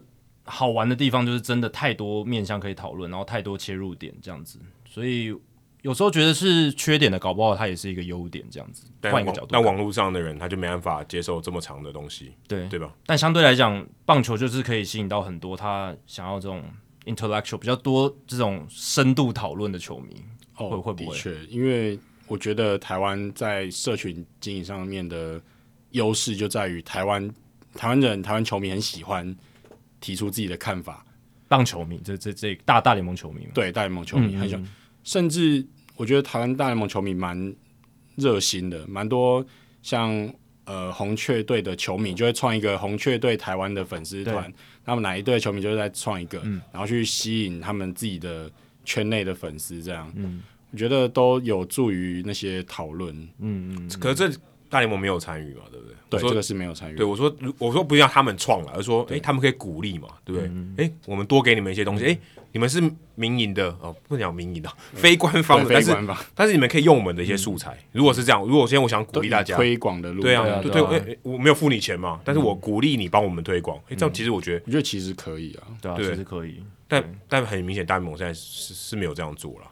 我觉得是编制上他没有那么多人力去。分担吧，对啊。不过佑廷，我觉得他刚才讲那个点很好，哎，对啊，就是有很多人他很热心，他很热心啊，分析尤其大联盟球迷的部分，会去分享。我觉得呃有部分嘛，就是但这部分都是很明显的，我们看得到的。对对。那我觉得这个是应该要多被鼓励的。嗯嗯。因为像我们自己在社团里面，哎，大家也会分享那些东西嘛。其实我们都看到都蛮开心的，大家会愿意主动分享。你觉得是什么？你觉得好笑的？你觉得有趣的东西？因为他都会分享。我觉得这让大家对于呃可能事件的不同的角度。或者不同，你可能没有关心到的事件，你会注意到。我觉得这样也蛮好的。觉得大联盟其实可以做得更多，因为我相信啊，它的体制内的国际化的水那个程度绝对是比 NBA 高。光是他聘用的人，光各个国家都有，光台湾就这么多，我就觉得很很惊人。嗯嗯嗯嗯。各你看各个球队，大都会队就有多少台湾人在里面？嗯嗯嗯。觉得。他在做国际化或者是市场分野这上面，我觉得他可以做更多事，是可以可以再再多利用力道再大一点，力道再大一点。这我这我也是非常同意。没错。好，今天非常感谢佑廷哦，播控来跟我们聊这些东西，因为这些东西老实讲，我自己也学到很多啊，也揭开我很多之前不了解的事情，这样包含大联盟亚洲区社群的一些操作的方式啦，然后呃，包含到最近的一些社群的事件等等这样子。那也很感谢佑廷来到 Hito 大联盟跟我们听众做分享。好，谢谢。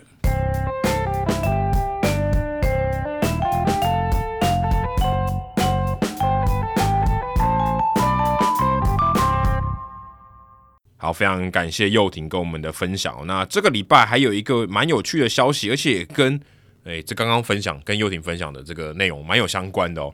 因为 Derek Jeter 他在这个超级杯比赛的赛前报道的时候，那时候是 Fox 转播，诶 Fox 刚好就是顺水推舟说，诶、我们公布一个好消息，Derek Jeter 要加入我们今年的就二零二三年这个算转播的节目啊，其中一个球品。那这个转播节目是我们讲在摄影棚里面的。Studio Analyst，对，不是说哎去球场啊，就是刚我们刚才讲像 McCarver 这种球评，他不是做这种工作，他们是做那种赛前赛后的分析节目了。对对对，就有点像这是棚内的这样子，那他就不用到处奔波跑来跑去，而且可能他可以安排他时间啊，不见得每一场都是他嘛，这样，对，所以他可能就是其中这个团队里面的其中一员这样子。就算要出差呢，他们有时候这种 Studio Analyst 他们也会出差，他们也会在什么球场旁边架棚什么，但是。那个就真的是赛前赛后报道，他们不会跑到转播室里面去扣那个比赛，就是说当球评这样子，所以就是 studio analyst 的角色。对，而且我就想到说，Jeter 以前我在驻美那段期间跟马林鱼队嘛，他是马、嗯、那时候是马林队的 CEO，我就觉得这个人哦很不适合做这种东西。我不知道，我当下第一个看到这个新闻，想说怎么会找 Jeter？呃，对，而且如果你有看我们之前推荐过的《Captain》这个纪录片的话，你会觉得他也真的很不适合像这样子的角色，因为过去像 cover 他很久的 ESPN 记者 Buster Olney，他就说，Jeter 他就是发言的时候故意要弄得很无聊，然后让大家没有话题去吵，因为这就是他向来面对媒体的方式，其实也很高明，因为像他这么高知名度的球员，媒体都会想要炒作，去挖一些八卦。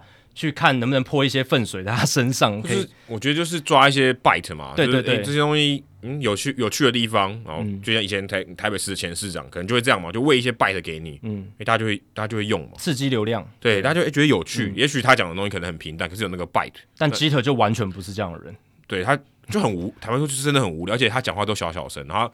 他，你可以看现场的反应哦。他讲话，记者绝对不会，就是不会笑了，就是刻意的无趣。对，因为因为有些有些人接受访问的时候，嗯、他会逗你笑嘛，轻松一点，对，轻松一点。他也许今天真的也不是很严肃的问题，嗯、让让你这个比较怎么讲，让你的关系更拉近啊。觉得诶，大家有一点好笑的东西。在我看来，我至少我观察到了，记者不会这样做。对，我相信他的人可能也真的是这样，他他就。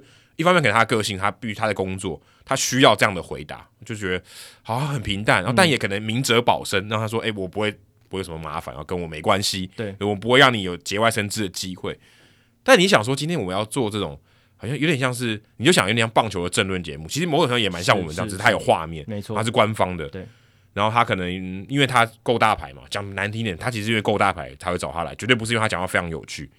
那你今天要出现，然后你要讲一些话，人家要听你讲话。你要有趣，大家才看得下去。如果今天就是嗯讲一些很政治正确的东西，或是你就像 Shaq O'Neal，嗯，多好笑，对不对？对他讲些东西，说真的，如果你真的去想，有时候觉得不太得体，嗯，但无所谓，大家就是好笑啊，就是大家就是想看你。其实你找一个专业的人来跟 O'Neal 一样专业，他可能不想看，我就是要看 O'Neal 好笑。其实这是呼应到我们刚才跟佑廷聊到 NBA 新闻和 NBA 话题，还有跟大联盟新闻、大联盟话题的差异，然后还有两个联盟之间明星。还有话题热度的一个差异，我觉得这完全可以呼应到，因为我们在跟佑廷聊的时候就提到嘛，NBA 它的这种媒体效应是更大的，不管是球员的说话、社群媒体的操作，还有谈话性节目的一个热度，NBA 的 TNT 的经典阵容已经是我觉得成为一个 NBA 文化现象，甚至官方的一些比赛、赛事活动哦，都会大力的跟他们配合，像我们今天录音早上的全明星赛，NBA 全明星赛。就是 TNT 的 crew 在主持嘛，然后在聊嘛，对，就是他们就在场边成为了一个主持人跟衔接的一个角色。他们是完全的在官方，是他们联盟办公室办的这种大型的赛会里面，我就直接找等于合作电视厂商对来做这种，就像呃赛前的一些炒热气氛的一些讨论。因为那个阵容就是 Ernie Johnson、Kenny Smith、Shaquille O'Neal 还有 Charles Barkley 这几个人，他其实是 TNT 的。分析师嘛，对对对，跟主播这样子，主播。他并不是 NBA hire 的人，对他他们不像那种 MLB Network，他是一个官方媒体的对对对下面的编制的人，他虽然 TNT 的人，可是 NBA 跟他们有非常密切的一个合作关系，然后让他们来做这样子的串场，然后甚至是很紧密的结合。那关键就在于这个 TNT 的经典阵容，他已经是在球迷里面有一个非常强大的影响力。然后就像刚刚 Adam 讲的，Shaquille O'Neal 真的很好笑。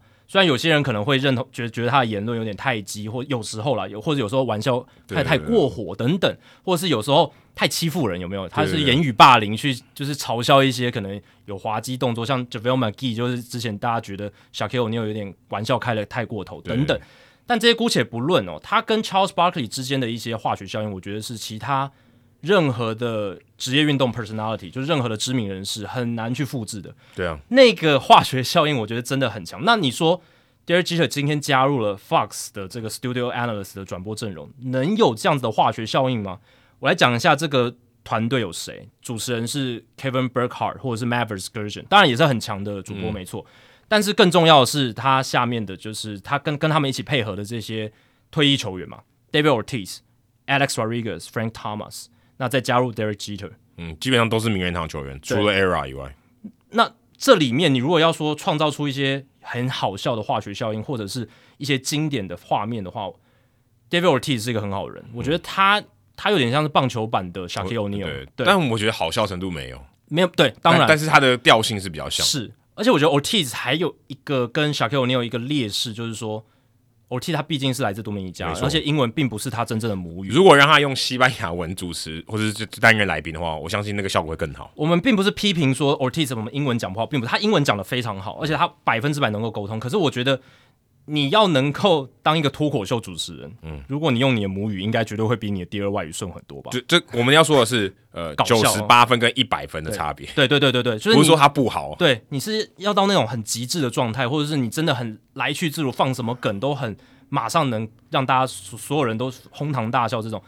当然，Ortiz 已经做的蛮好的了，嗯，但如果就像刚刚 Adam 讲，如果他用西语的话，搞不好更厉害，对不对？但是我是觉得，像 Era、Frank Thomas 跟 Derek Jeter，嗯。要达到跟 Charles Barkley 跟 Shaquille O'Neal 那种互动的效果，我觉得是有一点难的。我觉得这里面最适合的人是 Ortiz，但他可惜就是必须说他英文不是他的母语。他如果今天用西班牙文跟 Pedro Martinez 都是一个团队的话，那也蛮可怕。可是我觉得他的缺点是他们两个同队，这两个我是想，其实跟 Jeter 跟 Ara 有点类似嘛，就是你觉得他的族群就是洋基队的这些球迷、嗯嗯、当然有些人可能不讨厌他们也 OK，嗯。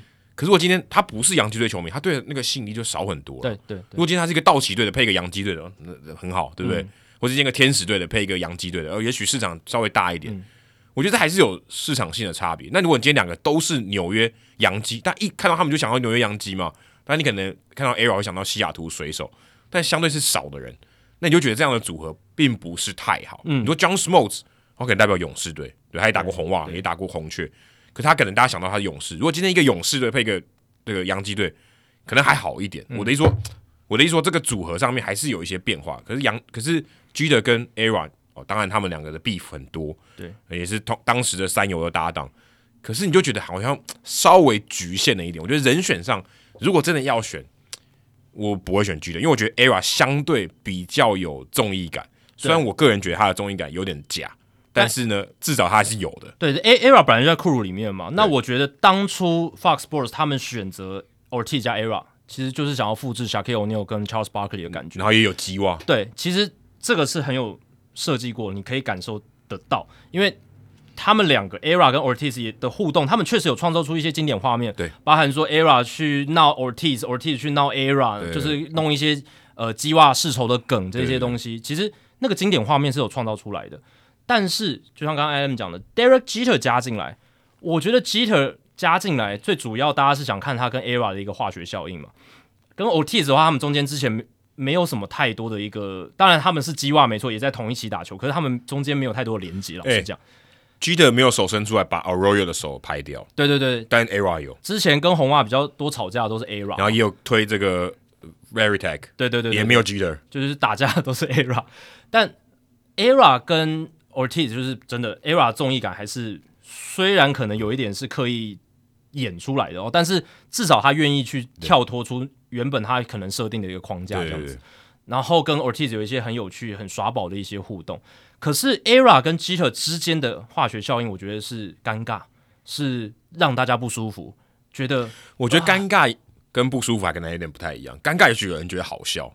但不舒服是真的就不好笑。但我觉得不会有人觉得 ERA 跟 Jeter 之间的尴尬是好笑。我觉得不会有人这样觉得。Oh. 你会觉得看看他们两个那个时候，他不是有上 K-Rod 秀吗？嗯，就是 Michael K 跟 ERA 去转播。Jeter 有上过，有上过，有上过。但大家可以去网所以看过以后还觉得 OK 的。我是觉得就是尴有，就是他们两个的互动向来就是，尤其是最早他们破冰的那个访问，就是他们两个肩并肩坐在一起接受另一家媒体的访问，我就是觉得尴尬。那那个尴尬，都尴尬，就会觉得、啊、哇，连这种情况他都觉得尴，都都尴尬哦。就是这种情况才尴尬啊！你私底下可能不会尴尬。没有我说今天都是，就是大家已经告诉你说，你就两个人做好，我们要来破冰，应该有些东西可以 say 好，就相对比较不会那么尴尬。但就就我我自己看起来是觉得蛮尴尬的啦。哦，那那这样子做操作的不好，因为 Jeter 他这个人就比较，我是觉得比较放不开，在在镜头前面。对啊，如果说以制作人的角度来看，你说今天大家都是都是已经叫你说做好，我们就谈这件事情了，嗯、已经告诉你要谈什么，不是一个即兴发挥的嘛，应该是可以好笑一点，或者稍微互动多一点的。对，但我觉得我也要帮 Jeter 说一些话，是之前的那些访问，或者是他接受就是这种脱口秀的一个访邀，这一些其实都是在他跟现在身份不同的情况下，他过去是球员，然后后来是当马林队老板。那在这两个身份上，如果有看之前 Jeter 纪录片，就知道他对于球员这个身份是非常认真的，而且甚至说我打完球，我 focus 完我打球生涯之后，我再来生小孩、结婚、生子什么这些东西，这样子。对于他来讲，球员生涯他非常非常严肃的看待，所以不可能有那种戏虐的东西。好，当马林鱼老板，你是一个球队门面，他也有很 CEO 了，CEO 对他，他基本上也是老板，大家都说他是老板，虽然他不是最大的股东，但是他其实是 managing partner 嘛，对对对，就是他是代表，还有持有一部分股份，所以他这他离开以后就把股份都卖了。对，他是代表，就是马林鱼队会去参加什么会议，就是他是门面呐、啊。那在这样的情况之下，他也要去保持着一个比较严肃的一个形象，他也不能太戏谑，这是我觉得他自己对个人要求这样子。那现在他卸下这两个身份，加入这个 Fox Sports，他就是完完全就是抛开了他球员老板的身份，他搞不好会变得比较有趣，会变得比较诙谐，会变得比较放得开。这个我们并不知道。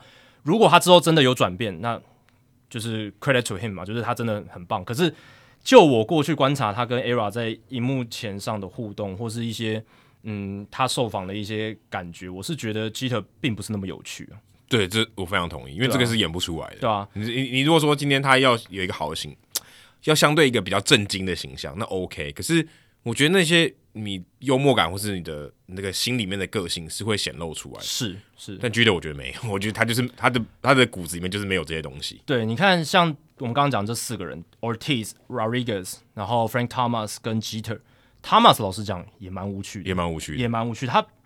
他当然也不是说哦，就正襟危坐，然后只是在那边纯分析，也不是。他当然也会跟 Ortiz 跟 Rodriguez 吵嘴一下，或者是插几句话。但老实讲，他的效果没那么好，只是我看的感觉。P-Rose 可能都比较好非常多。呃，对对对，你你这一种谈话性质，就是有点像台湾政论节目这种节目，你就是要敢冲敢言哦。有有时候，而且以以他们的地位来讲，有就算有人质疑他，他也可以用他的资历压回去嘛。所以你大可就是像。o n e i l 跟 Barkley 就是畅所欲言，就算是有一些争议的评论，比如说说谁某某某不是 GOAT，或者是说谁某某某他比不上谁谁谁这一种，可能很多人不认同。如果说 Howard 来台湾，他可以随每一场都拿三十分。对对对对对，如果讲一个大联盟球星 Manny Ramirez 四十几岁 Manny Ramirez 到台湾中华职棒，一定是完全彻底的碾压，什么把那边的投手打得落花流水。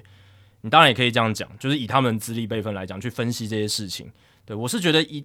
就是要更大胆的去嗯做一些评论，就是因为这种节目的调性就是要讲难听点，就是要辛辣一些啦，要辛辣一些，然后就是要激起一些火花，要激起一些讨论。当然有一些红线是不能跨的，什么种族歧视，什么一些仇恨言论，那个当然完全不鼓励，甚至禁止出现。但是我想讲的是，在娱乐讨论娱乐职业运动这个范畴里面，他们要更多的火上浇油。我会觉得要定位是他们本身是一个专业的节目，因为毕竟看这些球员，他们都是非常厉害、非常厉害的球员。嗯，但是让他们更突出的是那些好笑的东西。因为如果今天大家都大家都你要找到这些球员，然后很专业的评论，其实他大家找得到。对。可是让他们 outstanding 的，就是让他们哦这些有趣的东西。所以我觉得这个是非常非常重要。因为你说 Jeter 要要被取代，其实讲白一点是蛮容易的。讲的比他好的分析师太多了。对。对吧？但他今天就是牌子够大。那如果你不够好笑，你还是有可能找到一个牌子跟你差。也许小一点的好了，但比你好笑的，那 OK 好不好？对对对，我就换就被换掉。其实像像那个 Peyton Manning 跟 Eli Manning，他们那个 ManningCast 就很厉害啊。哎、那人家的地位是非常非常高的。你说今天 Tom Brady 如果第一，他也可能第二，嗯、对不对？你就可能要不然前三。那他的这个表现就很及时，很很很有趣，很风趣，让你看到说哦，他私底下就是这样的，因为他那演不了嘛。嗯，他他的真实，因为那都是很及时的，他这不是真的就转播吗？嗯，那些东西他是骗不了人，他是没办法 say 的。嗯、那大家就喜欢看哦，你今天有一个有地位的人，他相信你的专业能力，然后你又好笑，你又让大家可以更 engaging，那其实是好事。但我觉得 G 的至少在他以前的这个过往里面，这点是真的令人觉得不太看好。然后当然也不是说呃 Fox Sports 这个 MLB Studio Analyst 这像这样子的赛前赛后的节目就完全没有专业，他们也是很专业，会做一些专业的分析。可是就像刚才 Adam 有点到，然后我也认为的就是像这种节目，它如果要有独特性，会跳出来，就是要有就是我们刚刚讲的比较轻松的部分，而且大咖球星之间的互动。幽默风趣，然后互相的吵嘴、乐色话互喷，这才是我觉得主流观众想要看的东西。因为专业分析的节目很多了嘛，对，其他节目在做的也很多，ESPN 也有做，嗯、然后其他的一些地方的转播频道也有做，MLB Network 有做非常多专业的节目了。老实说，这个市场我觉得很多人去 cover 了，至少在美国，在美国啦，我是我讲的都是在美国。那那那在在美国，其实大联盟缺乏的就是像 NBA NBA TNT 那种，嗯。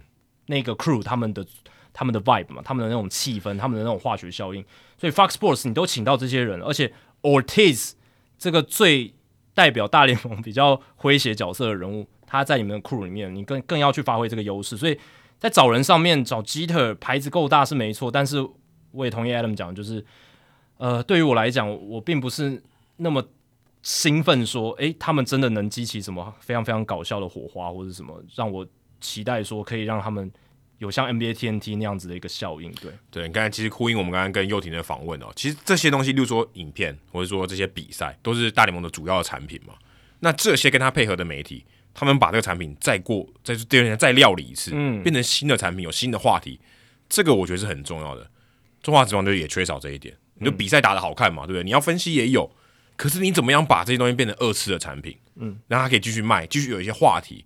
这个我觉得都是这些媒体要操作的，嗯，也不是说讲操作好像有点负面，但是这的确你是好要搞好好利用的啊。你怎么样把这些你既有的素材、这些比赛、这些球员，你怎么样让它变成一个话题？对，这个我觉得是很重要。对于联盟来讲，对于整个呃这个整职业的运动的发展，所以我觉得是非常重要。你也许官方你说 NBA 大联盟、嗯、MLB Network，他要做到这个有点戏谑或是什么的，有点难啊，可能会有一些。立场的问题不符合他们既有的形象啊。对，可是你可以跟周边的人配合嘛。对啊，对，啊对，你哎、欸，你今天如果你的 MLB Network，就像刚刚讲 Fox，你这个东西如果做得好，哎、欸，你其实是很有很多话题的。对啊，对啊，就是要多一些 hot take 啦。对，就是我觉得棒球的分析师大部分哦都比较保守一点，像 NBA 那些球星都很敢言呐、啊，大嘴米勒或者是 Jalen Jalen Rose，然后 Perkins，Perkins，对对对，Perkins 也很敢讲。CJ McCollum 他是现役球员，他都有自己的 podcast。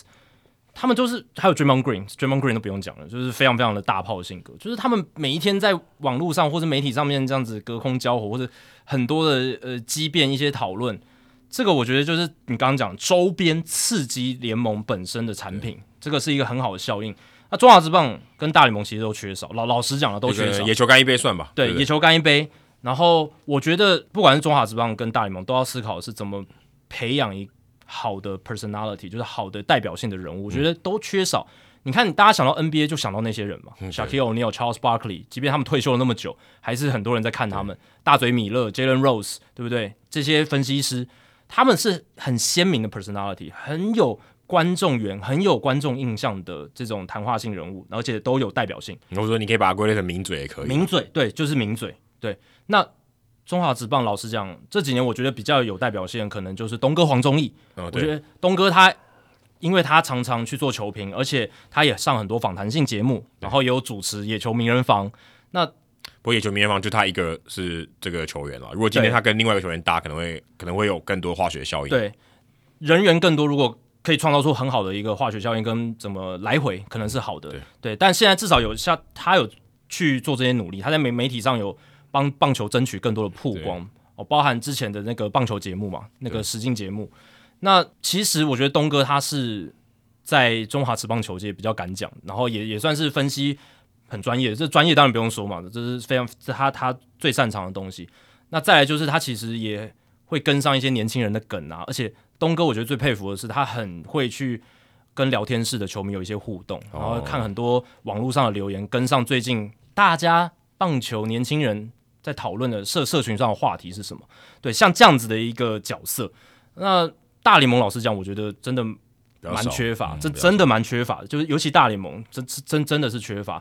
嗯，你说 ERA，他虽然嗯也是在社群上蛮积极的，可是他毕竟也有很多其他事业，他也很忙，然后并并不是真的像其他像 NBA 那些 personality 来讲那么活跃。相对起来，我觉得他的道德正义感是 更强的。对啊，对啊。你说跟 O'Neal 跟 Barkley，也许他们觉得他们是恶汉嘛，脾气不好，嗯、个性不好，可是。个性跟道德还是两个不一样的事情，人家觉得哎，ERA 可能是上有点道德瑕疵之类的。嗯，对啊，当然这些这些他们过去的一些黑历史，其实都可以拿来自嘲自贬嘛。嗯、其实 ERA 也有也有曾经自嘲自贬过。对，那我觉得这都是可以去操作的一些话题哦。那如果这方面能够改善的话，我觉得对于大联盟，它要在美国的全国性的市场里面有更好的一个 push 是更好的，因为你看 NBA 他们在全国性市场的 push。我觉得就是 Shaquille O'Neal，、嗯、然后跟 Charles Barkley、Kenny Smith 那个节目嘛，对不对？那个，然后 Shaqtin' the Fool，然后那些节目去帮他们推波助澜，在全国性让篮球，可能篮球性质可能就比较不像大联盟那么地方性这样子。对对对，对啊！你刚才讲东哥，像曹大帅也是啊，对，大帅也大帅也曹俊阳也是，大帅也是在这方面他也算蛮接地气，而且他的儿子嘛，他的公子，其实他跟年轻人是比较近一点。是，对对对，他们是非常投入在呃他们。他们的孩子就是两个运动健将的整个，而且整个投入里面，大帅也算蛮敢讲，他很敢讲，而且他也是很年轻人的话题，他也跟得上，年年轻梗，家里有小孩嘛，对不对？他跟得上，所以我觉得这个大帅跟东哥，至少现在我想起来，而且大帅也也做过你现在做的位置，我觉得他现在这个 可惜没有这样的融合机会嘛。我说今天如果电视台。诶，我们每一个赛前节目，我们都有他们两个来斗嘴，其实也不错。可是这个相对起来，我觉得在台湾这样的想象是比较少的。其实，在台湾的整个棒球场域，以媒体人的角度，也培养出了一些大家很熟知的棒球 personality 人物嘛，像是杨振点点哥，嗯、对不对？啊、呃，包含 我的长官立群哥，他也播了很久很久，而且其实也有些球迷喜欢他这种在呃转播过程中一些比较诙谐的方式，所以。如果我们能善加运用这些媒体人，然后跟他们很熟悉的这些前球员，曹大帅跟东哥都是他们很熟悉的人。如果能有固定的节目，然后去固定的带一些话题，嗯、然后炒一些话题，然后激起大家网友乡民的讨论，我觉得这是一个会不错的一个化学效应。固定很重要，我觉得固定才有办法培养，因为你没有固定，偶尔来一个放个烟火而已嘛，大家就忘了。没错，也许就那一次哦，他觉得很好笑，效果很好，哎，没有下一次了。NBA TNT 为什么会变变成一个现象？就是因为它这个节目超久，对啊，而且而且它很固定，每天都有，而且这一套阵容它没有一直在改，它就是那一批人。当然，但这个有一点因果关系，呃、因为它有效果好，它就不改了。当然，中间有一些来来去去一些代班的人，像最近好像加入 Jamal Crawford，嗯，但不管如何，大家就还是最熟悉的 Barkley 跟 O'Neal 还有 Smith 就在那边这样子，那就可以玩很多梗啊，然后有一些。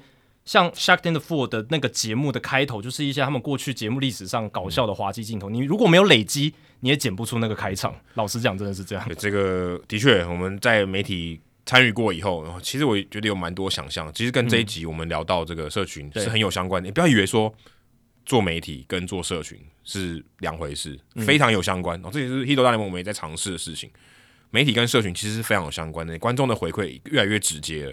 你是有办法在你的内容里面，在社群里面发酵的。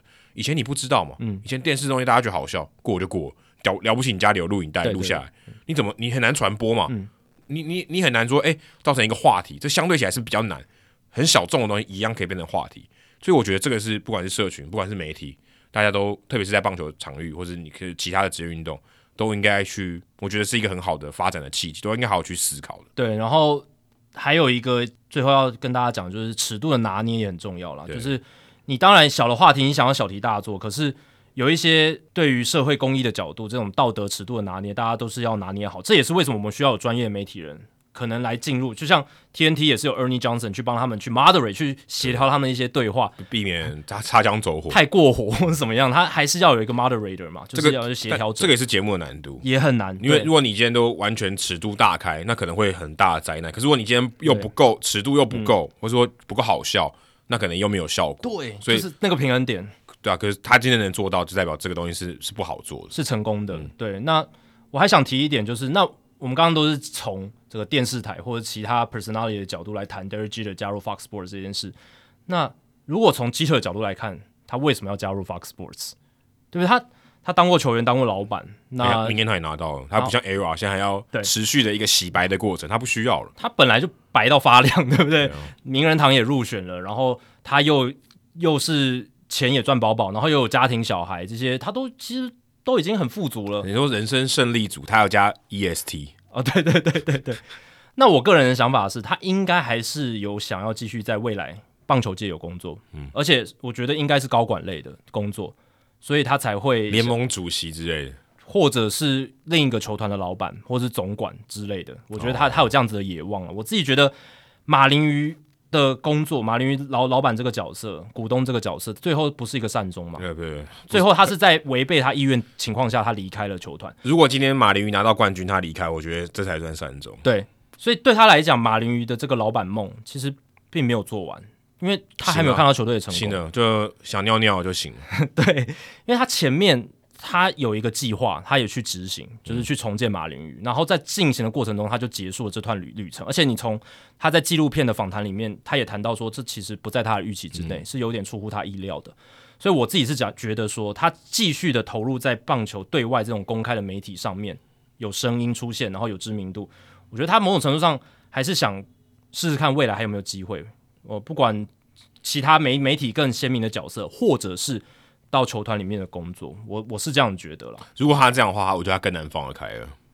如果他今天他的想法是这样，他他更要说，好，我我就是一个适合当这个总管的人，嗯、我说适合当一个高管的人。嗯、你像 Shaq O'Neal，你觉得他是这个戏虐的程度，他适合当一个 NBA 主席吗？对，It's pretty hard，就很难了。对对，很难。你说今天像陈建州，我们他至少他在当主联盟主席，他不是像个谐星吗？对，他还维持住自己的专业，你懂我意思吗？而且而且这个也不是说联盟，就是他自己来出来搞一个，嗯、还不是说。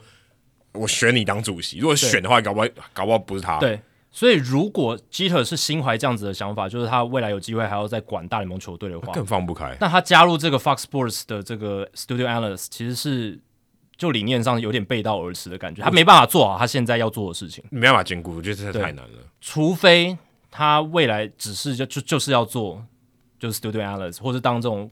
形象大使，或者他就觉得没差，我反正我生涯已经就是这样了，对我这生涯就这样，我没有要寻求更多。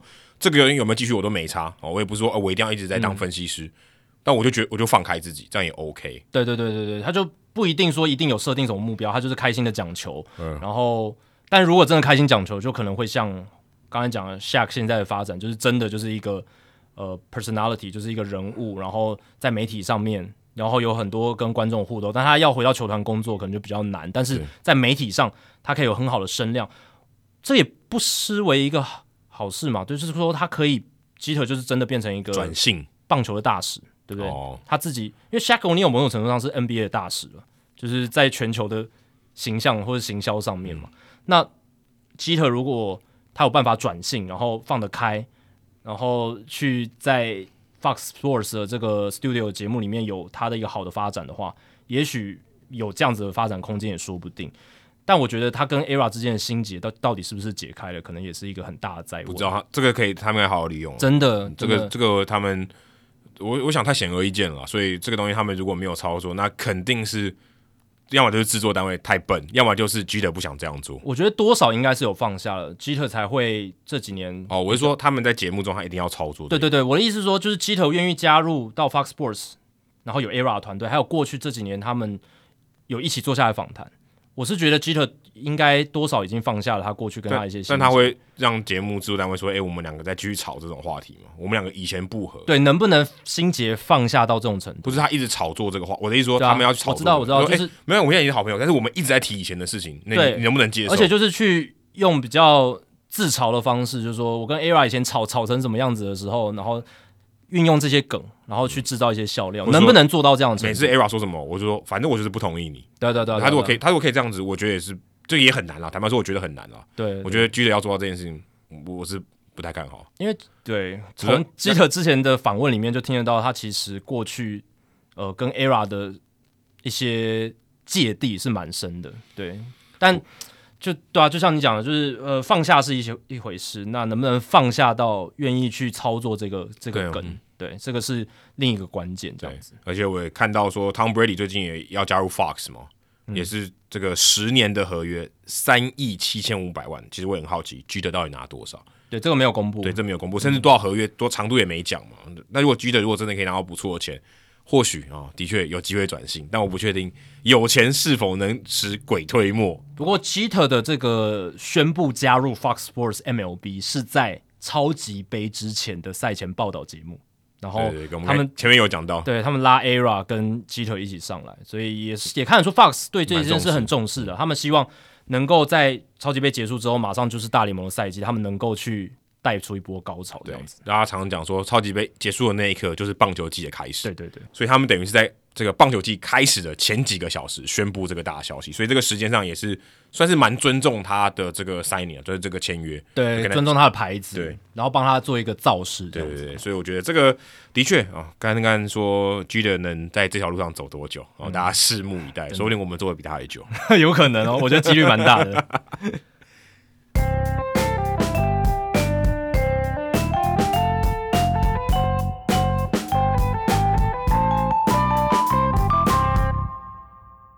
好，接下来是冷知识解答的时间啊！今天一样是复文时间嘛，所以我们刚刚讲到 Tim McCarver 的这个他的转播的生涯，哪些记录啊？哪一个是哪一个陈述是错误的？第一个是他转播过二十四世界大赛，那第二个是连续二十九年转播季后赛，第三个是他转播过夏季的奥运，嗯，第四个是他跟 Jake Buck 还有 Joe Buck 啊这个父子搭档亲子洞都搭配过。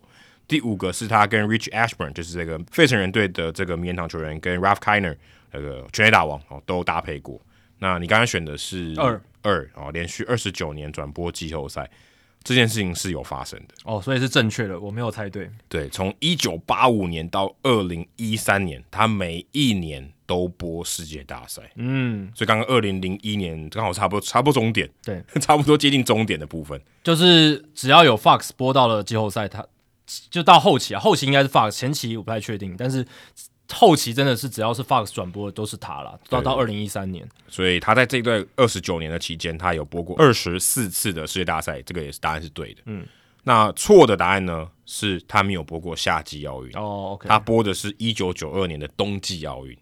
所以他其实也是蛮厉害，他也冬季奥运，他也播过冬季奥，冬季奥运肯定没棒球。对啊，那那他要播什么？他的专业不是棒球，他可能就我也不知道。对啊，这很奇怪，我觉得很神奇。所以我看到这个，我觉得很有趣。他可能业余的兴趣，可能自己有在滑雪之类的，有可能，有可能他 播过其他的，或是他就是在那边配合这个他的赛品，他可能当主播的角色之类的，对啊，所以，然后他跟 Ralph Kiner 哦，曾经在这个大都会的这转播单位这个搭配了将近十六年，非常非常久，哎，嗯，非常非常厉害，所以。哦，他的这个记录哦，也可以说是跟 Vin Scully 可以不相上下，对，所以他可能大场面见的比 Vin Scully 还要多，就因为因为因为现在绝对是大场面吗。但看看你说一个某一个场面的重要性会不会抵过三届世界大赛这种？因为 Vin Scully 见证过。那个 Yogi Be 呃 Yogi Berra 跟那个 Don Larson 的世界大赛完全比赛，对对对，那这一个可能就是抵掉了好几个世界大赛，还有 Kirk Gibson 的，但那个不是那个也是世界大赛，那也是世界大赛，那也是世界大赛，对啊对啊，所以呃虽然 Vin Scully 可能就数量上可能输给 McCarver，但是 McCarver 呃但但是 McCarver 的那个值可能没有像那个 Vin Scully 那么经典，也有可能，对大家这个留给大家公平，反正他们要吵的话去这个天堂吵就，对对对对，不关我们的事。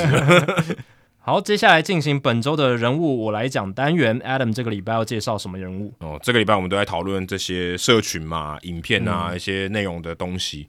不晓得大家有没有在 YouTube 上面看过这个 SB Nation 的频道，叫做 Secret Base，就是这个算什么秘密基地？秘密基地，对，秘密基地、嗯、里面有一系列的影片哦，其中一个 Dork Town 这个影这个系列的影片，不知道我们大家有没有看过？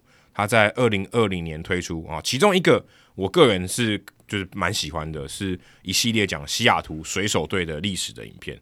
哇，那个历史，那它总共这个影片哦是一个纪录片，我看了一下，三小时四十分钟零七秒，嗯、跟我们《Hit 有得比。是，但这个很有趣哦，它的影片讲是讲影片，你可能想说，哦、呃，有很多这个名画面啊、名场面啊，什么 Griffey Junior 华磊啊，对不对？然后全部人冲上来这些有，但是它不多，而且它也没有什么人物的访谈。他怎么能做到三小时四十分钟？这是非常非常厉害的事情。更特别的是，他完全哦都是用资讯图表来做，嗯，基本上都是资讯图表来做，做一个三小时四十分钟的影片。当然还有分好几段啊，好多个 episodes，但你完整看完就是三小时四十分钟。那在二零二零年，就他发布的这一年，《纽约时报》还把《Dorktown》这个系列这个影集，就算纪录片影集的第一集，选为当年度最佳电视节目其中之一。诶、欸，这个还蛮不容易的，因为它其实是一个 YouTube 频道的内容，对，然后能够被选为这种年度最佳电视节目这种主流的奖项，其实是蛮难的。而且你刚刚讲的那些细节，就代表说它的这种制作成本是非常非常高的。哦，是，我觉得相对起来应该是非常非常低才对。我觉得要花时间是更多吧？对，对，因为因为它是用资讯，当然。我说成本是时间成本，哦、你说金钱成本的话，当然是还就是就是少很多，就是他没有什么 studio 嘛，没有没有摄影棚，然后没有没有那些东西，但是他要花时间做那个资讯图，他要的那种知识含量跟技术含量，我觉得可能比一般的大制作电视节目还要高诶。对，可能如果真的这个知识含量门槛是爆高，我等下会跟大家讲为什么。嗯、那我们要今天讲介绍的就是这个做这个纪录片的幕后的推手。其他整个团队大概好像只有四到五个人吧，嗯，然后其中这个 John Boyce 哦，不是那个 John Boyce 哦，是 J O N，然后他的这是他的 first name，他的 last name 是 Boyce，听起来好像跟 John Boy 很像，嗯，B O I S，所以叫 Boyce，他是这个算是后面的首脑了，专门去来做这个规划这一系列的影片，我相信他应该也有很多技术成分，他也有参与，嗯，那他现在是 SB Nation 的创意总监，四十岁。哦，其实也很年轻哦。他除了这个影片制作外，他也有写小说哦，所以他是一个算是非常有创意的人。然后他非常非常喜欢数据哦，就是跟 Jacky 一样，是非常非常喜欢数据。但他一开始哦，其实他这个也不是在什么体育圈的人。他一开始我看他他的这个访问里面，他说他出社会的时候是在 Radio Shack，现在这个已经倒了。Radio Shack 是算是卖一个三 C 产品，有点像什么呃灿坤啊，在美国灿坤之类的这种地方打工。那这是他赚钱的方式，让他付房租。晚上他就写自己的东西，开始创作。他后来哦决定说，好，我要用写作来当做我的正职工作，靠写作来赚钱。所以他就写了很多东西，做了很多有趣的东西。二零零九年的时候，那时候网络开始这个媒体又开始兴盛了。他加入 SB Nation，就现在大家 SB Nation 大家也都看过嘛，这个网站，然后有很多很好的分析。那当时啊、哦、SB Nation 想要做一些影音的东西，诶，他说，诶。你有兴趣是不是？那来来加入我们。可是事实上，John Boyce 他当时哦，他觉得他根本不够格。就我也我也不是什么影音背景的人，我根本就说真的，他不会影片制作，嗯，完全都是自学啊，就是他都是跟看书啊，或者看影片，诶，看人家怎么做，他有想法把东西做出来，所以这是非常非常厉害的。他早期哦就是一个 YouTuber，所以他开始开摸到影片的时候，他是做什么呢？就是做。他把你有玩过 Madden 吗？Madden 系列美式足球系列的这个游戏呢，他把它玩到坏掉，嗯，所以他有一系列影片叫做 Breaking Madden，就是诶、欸，他玩这个游戏，例如说，诶、欸，玩一玩头不见，嗯，会把那个数值调的很夸张，一个超巨大的人，然后这样碾过大家，就是那种有点恶搞游戏片段。对，游戏玩到坏掉，不是说把那个游戏片玩到烧掉，或者游戏主机坏掉，而是说英文里面 break the game，就是说你破解了这个游戏，好像或者是。就是让让这个游戏出现一些奇怪的状况，对，就是说可能跑一跑怎么都停不下来，或者跑一跑跌倒，然后全部人围上去，这种就是很很莫名的奇怪，就是不符合常理的一些玩法，不是正常的玩法了。对对对，就是然后对就受到一些关注，这样，所以后来他在 SB Nation 也做一些比较创意的工作啊，就是这些创意的影片。刚刚讲到 Dorktown，然后其中一个西雅图这个历史的纪录片里面，其实有一个蛮有趣，如果大家有机会哦，现在你如果手机拿起来可以看一下 Dorktown。D O R K T O W N，那你看到这个影片里面，其实它的纪录片，他没有什么历史的影片。他说：“诶，这个访问啊，或是呃，我们名场面的画面有，但是不多，可能还很多是用截图的，就影片截图。有一部分可能是要规避一些版权，因为他如果要买这些影片，他可能要跟这个转播单位买嘛，对，或者他可能要跟大联盟取得授权。或许他如果是用新闻引用的方式，也许可以。可你如果要做纪录片，你不行这样嘛，因为你。”这等于是你很重要的素材。嗯，所以如果今天你是像新闻，你可能是一个截图，那 OK，它比例原则，所以它其实有用，但用的不多。它用什么呢？它用大量的那种报纸的简报，因为其实以前还有报纸嘛，纪录片很多说，哎、欸，报纸的简报讲到哪一个小故事，它就真的哦，在画面中就把那个简报秀出来。啊、嗯，就是看那个字很像哦，就是报纸上面的样子，然后他把它截图下来这样子，然后用很多照片来说故事，就这么简单，就非常非常，哎、欸，可以说低成本的制作，当然就可以讲时间成本非常非常高，因为他花非常多的心思去构思他的脚本，但他要把这些。他有的素材取得的成本其实相对低很多，你要买到访问，或者甚至你要亲自去访问，那成本其实都很高。嗯，一个三小时多的纪录片，那个内容是要撑得起来。你说刚刚讲到 Jeter 的的 Captain，哇，那可能是上千万的制作，哎，对，可能可能还不止。嗯，所以它的成本其实非常高。那这个是一个网络影片，其实成成本相对是低很多。而且这个他的这纪录片有一个很大的特色，就 Boyce 他本人哦，讲话不像我们刚刚讲的 John Boy，嗯，他非常。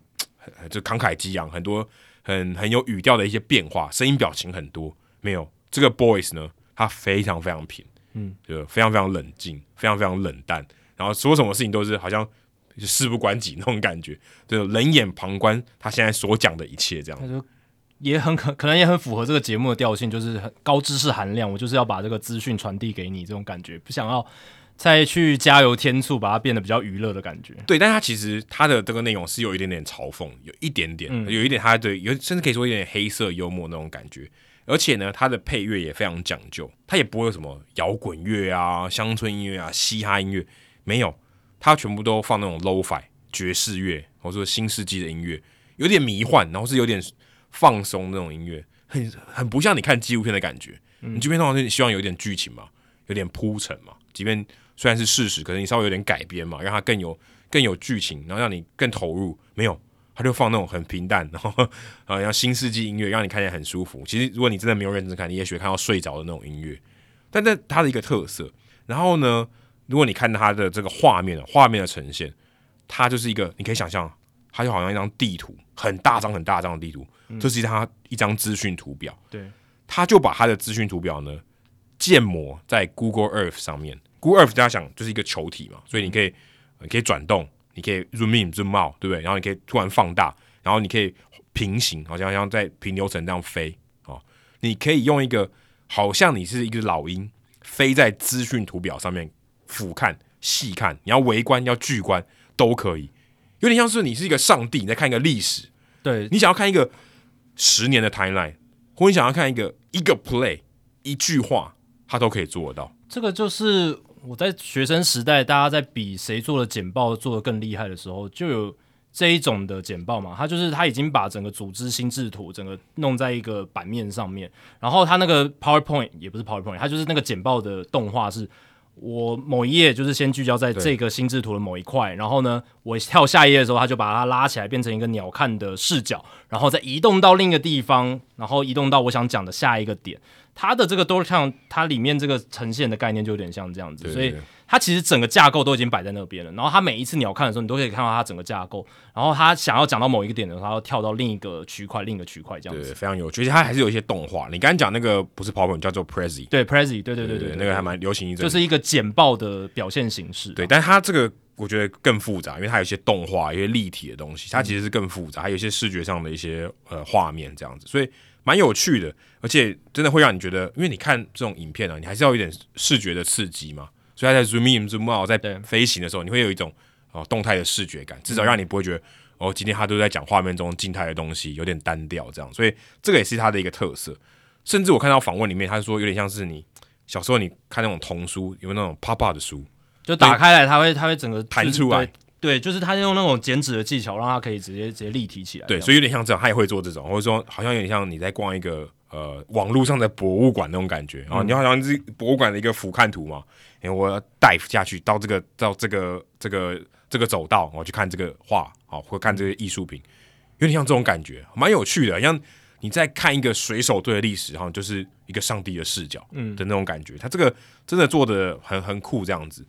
其实我一看到这个影片的时候，我就在想说，奇怪，为什么没有人复制这种东西？就是它如果是一个我可以看得到的东西，我应该有想办法效法它嘛？我觉得答案很简单啊，因为因为要花的时间太多，而且呃，效果不一定每支都像这一支那么好。因为你讲的这一支水手队历史，它是很好，三百多万的点阅，可是你花了这么大量的时间成本去做，我是觉得，而且又那么高知识含量，这第一个知识含量门槛已经很高了，然后又要花那么大量的时间去做，然后又要什么高高技术的动画，老实讲，我是觉得愿意这样做的人，真的就是就凤毛麟角嘛。我我倒觉得他是天才。因为真的要用这种方式，或是这么少资源，就说我们今天料就这么多，我的故事都是文字的，我要怎么样把它变成纪录片？或许有人就觉得这根本不需要变成纪录片，我根本不需要这个题材太冷门了，他发现纪录片有人要看嘛？对对对，我也没那么多资源去做。